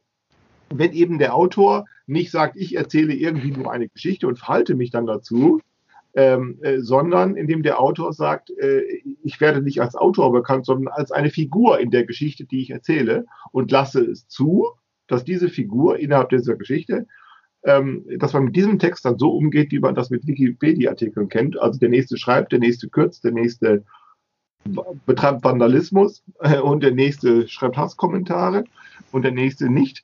Äh, oder die nächsten machen was Kluges oder was noch Klügeres daraus oder was auch immer. Äh, ohne dass man eine gemeinsame, ohne dass man sagen müsste, man muss sich auf einen gemeinsamen Text ein. Wikipedia, das ganze Wikipedia-Prinzip ist eigentlich immer so ein Satzungsproblem. Der, der aufgelegt, der oben in der Versionshistorie, letzte Artikel, ist sozusagen der aktuelle Stand der Satzungsdiskussion. Das ist sozusagen ein Satzungswissen. Diese ganze enzyklopädische Wissen, äh, dieses ganze Konzept von Enzyklopädie, Sachwissen da heißt eigentlich Satzungswissen. Das ist die letzte, das ist die aktualisierte Form der Satzung. Und das ist dumm. Das ist wirklich dumm, das brauchen wir nicht. Wir brauchen nicht eine aktuelle Satzung. Äh, es reicht völlig, wenn wir einen sich selbst organisierenden Text hätten. Und dann hätten wir eben verschiedene Plattformen. Bei Mastodon geht so etwas ja. Wir hätten verschiedene Plattformen. Äh, äh, und dann haben wir nicht einen Streit darum, welches ein gültiger Text ist, sondern nur noch wer der Text ist, der sich am ehesten zum Weitererzählen oder zum Anderserzählen lohnt oder zur Kritik, zur Kritik lohnt, zum Nachdenken lohnt, zum drüber sprechen lohnt der sich zum Umschreiben lohnt oder der sich lohnt, daraus ein Theaterstück zu machen oder. Wobei nie so sicher ist vornherein, welcher das dann nun sein wird. Echt, ganz genau. Oder meinetwegen in zehn Jahren oder so, nicht? Ganz das, genau. Also ich finde nicht, genau. wenn ich so bedenke, wer, wer, äh, wer mich so wahrnimmt, nicht, oder bei wem, wer, wen ich bisher erreicht habe, das ist gar nicht so eine große Gruppe und wird jetzt ein bisschen, ist ein bisschen, bis kleines bisschen erweitert, vielleicht durchs Internet, aber äh, und, und meine Zufriedenheit damit ist grandios. Also wenn ich, also ich würde nämlich auch. Hallo? Jetzt hat es den Andreas erwischt. Ach, jetzt ich, ra ich bin raus. Nee, nee du bist drin. okay, also ich, Ja, ja, das ist, äh, wenn man über Lem redet, geht die Technik nicht, oder nicht? das ist nämlich so. Super. Äh, äh, die, die, ähm, was wollte ich sagen? Also, was, was habe ich von den vielen? Nix. Ne? So, also wenn, wenn das sich nicht in Verkaufszahlen oder in äh, natürlich in Möglichkeiten, sich zu produzieren oder in äh, zugänglichen Projekten, das ist natürlich schon spannend, nicht? Aber die äh, äh, das, das, das ist für, äh, also die, die vielen sind für mich äh, relativ gleichgültig. Wenn das dann, wenn die dann da sind, ja gut. Ne? Äh, wenn die nicht da sind, auch gut. Nicht solange ich also zufrieden und äh, in, in, in, äh, in, in Kontakt mit denen, die, äh, wo ich Lust dran habe, das die lesen zu sehen oder so, oder wenn mir Menschen begegnen, die auf einmal mit, mit Ideen und Begriffen, die ich hatte, so äh, argumentieren, sich das so angeeignet haben, weiß noch, wie da in dieses, äh, das, das Material liegt sich selber aus, da kam direkt im, in Minden äh, eine junge Frau nochmal zurück, nochmal rein und äh, hat mich daraufhin nochmal befragt, weil sie das in einer der dort dort äh, ausgelegten Karteikarten ge ge äh, gesehen hat. Nicht? Und äh, das äh, ist für mich äh, immer ein Geschenk. Nicht? Sowas, äh, dafür denke ich das, genau, dafür mache ich das. Ähm, und von daher ist dieses Modell, das man abgibt, nicht? Gar nicht so schmerzhaft. Nicht? Nur schmerzhaft wäre nur, wenn, wenn dieses, wenn so eine Art Resonanzlosigkeit äh, äh, ein so in so eine, so eine taube äh, un, äh, äh, Situation bringt, wo man nicht mehr inspiriert ist, nicht, wo, wo nichts mehr, wo nichts mehr läuft, nicht, wo man eigentlich nur noch äh, denkt, ich kreisel um mich selber oder das, äh, das dann finde ich äh, äh, schwer, nicht? Aber die äh, äh, diese Situation oder dann womöglich, dass das in, in einem größeren Maße kommunikativ wird, nicht? Also das ist der Reiz, wenn du mit Leuten äh, äh, nachher äh, noch bis in die Nacht diskutierst, wenn du eine Aufführung hattest oder so. Das ist, das ist richtig toll. Und äh, weil dann auf einmal so ein Austausch kommt und man merkt, das wird auch produktiv, da, dadurch entsteht wieder was Neues und so.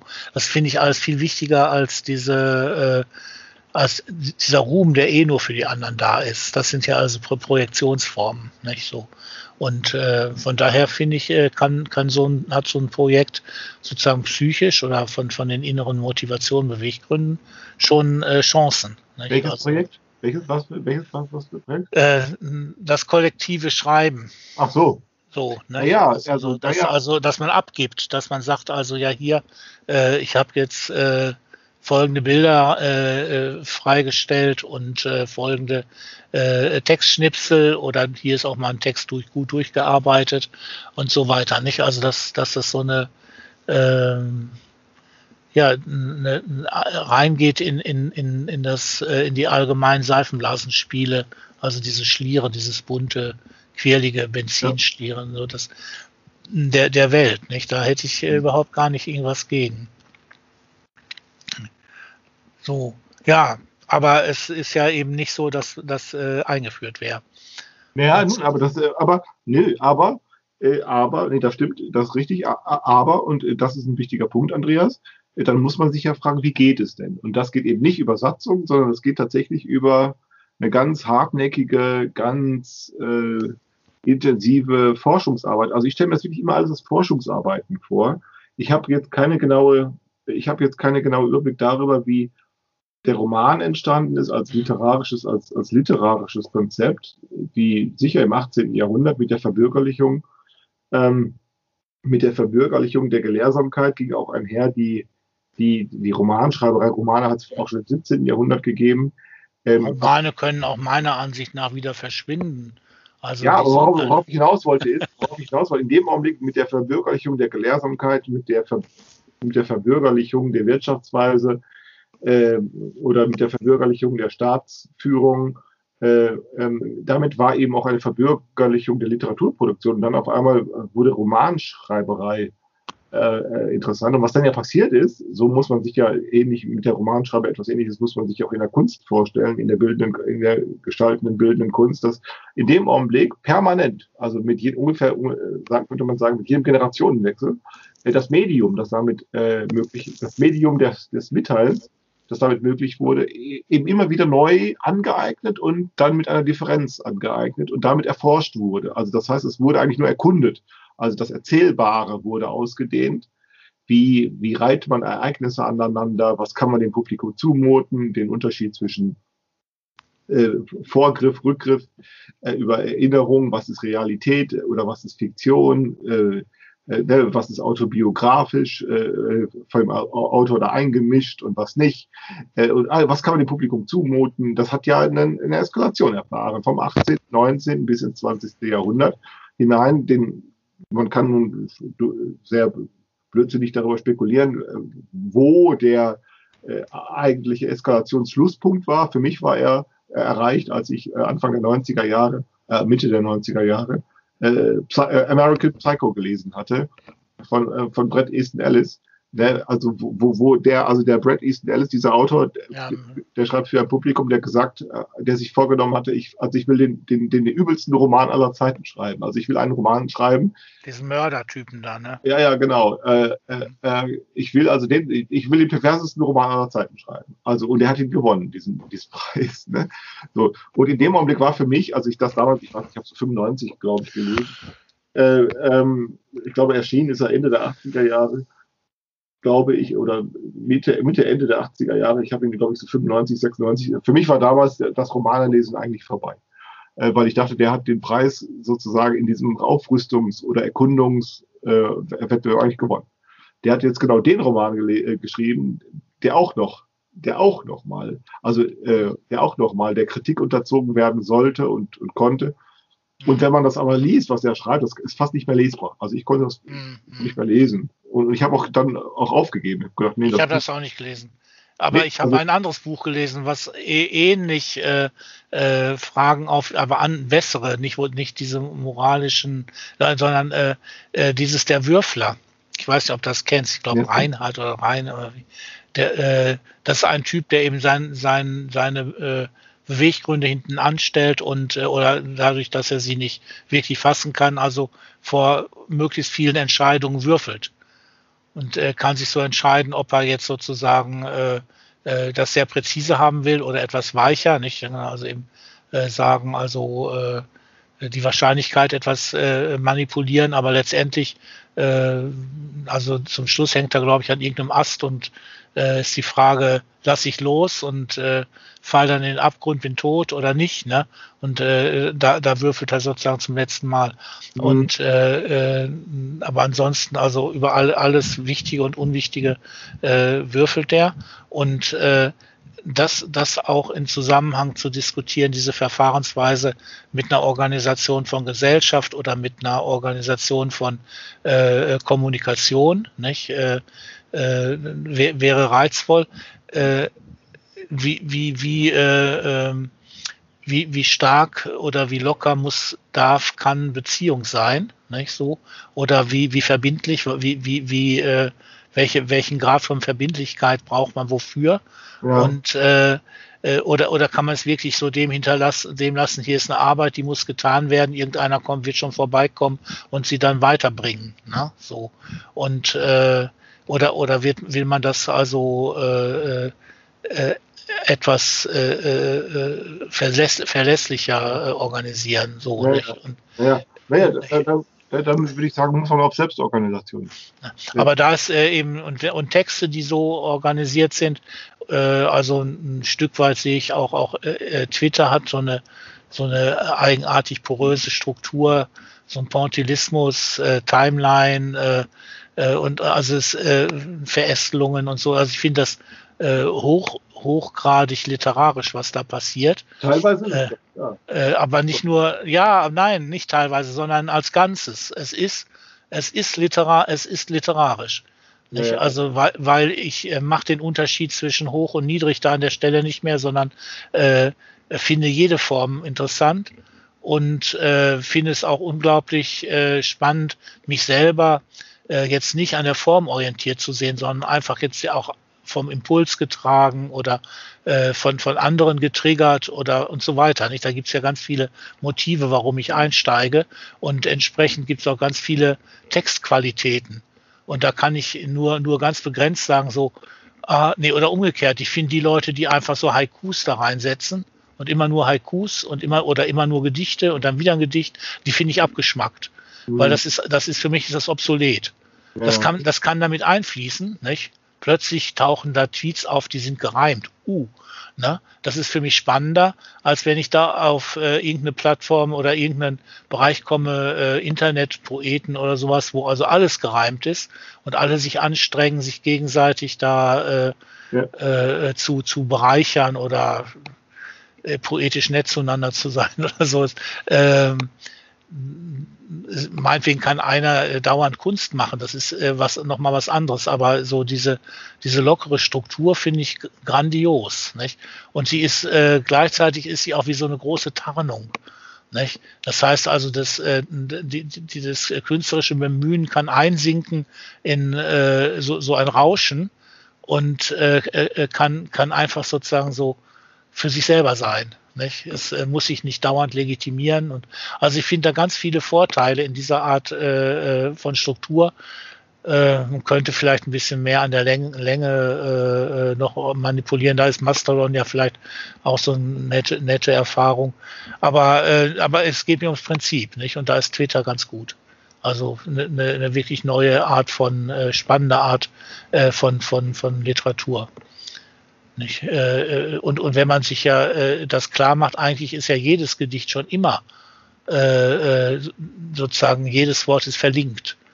Nicht gerade Gedichte, die, die man also Wort für Wort, Rhythmus für Rhythmus und, und so weiter in ganz viele Weisen untersuchen kann. All diese, all das, was man damit machen kann, ist eine Verlinkung auf andere Gedichte, andere Texte, äh, Gedanken, Wirklichkeiten und so.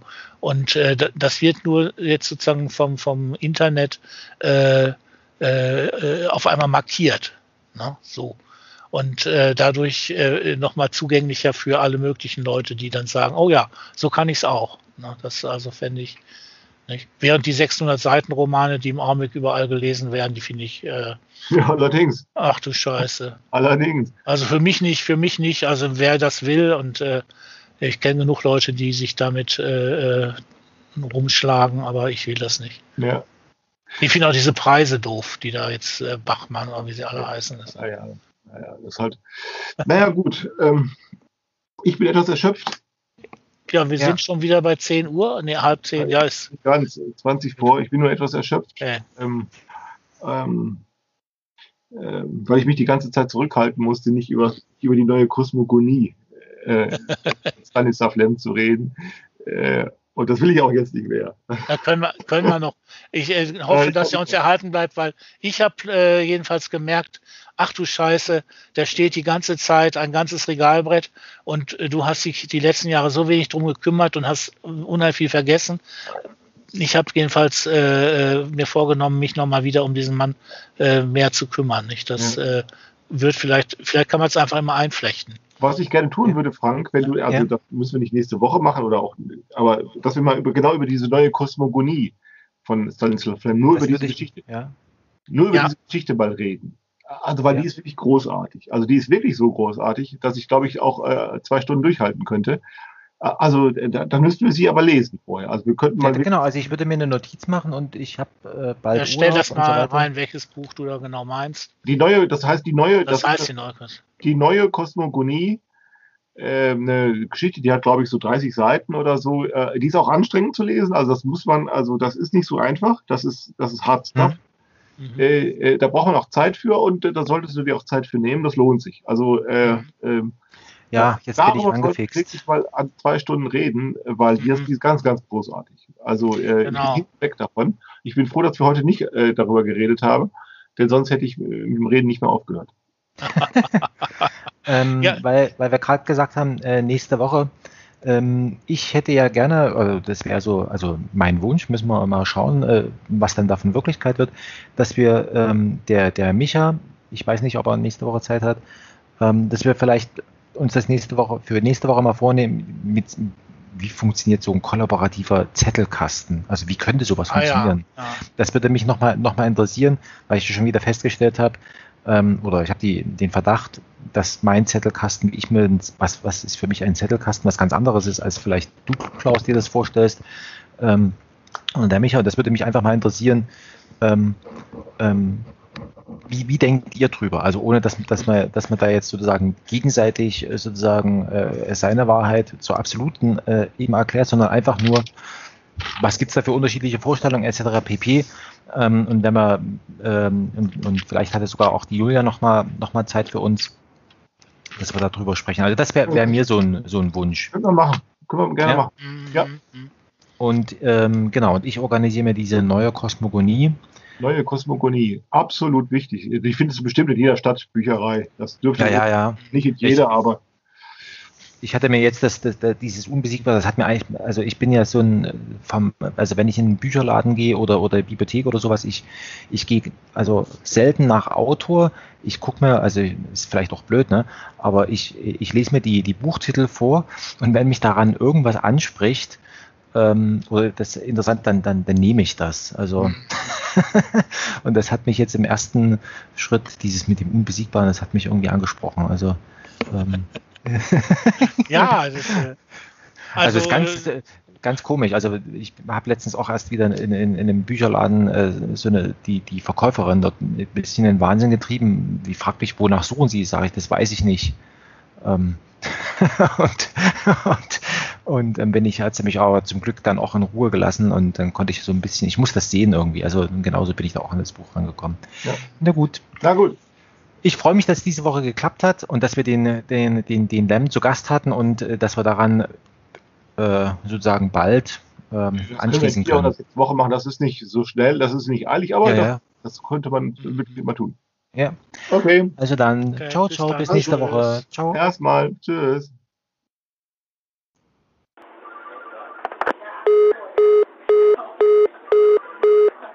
Helaas is de verbinding om radiotechnische redenen verbroken. Probeert u het later nog eens.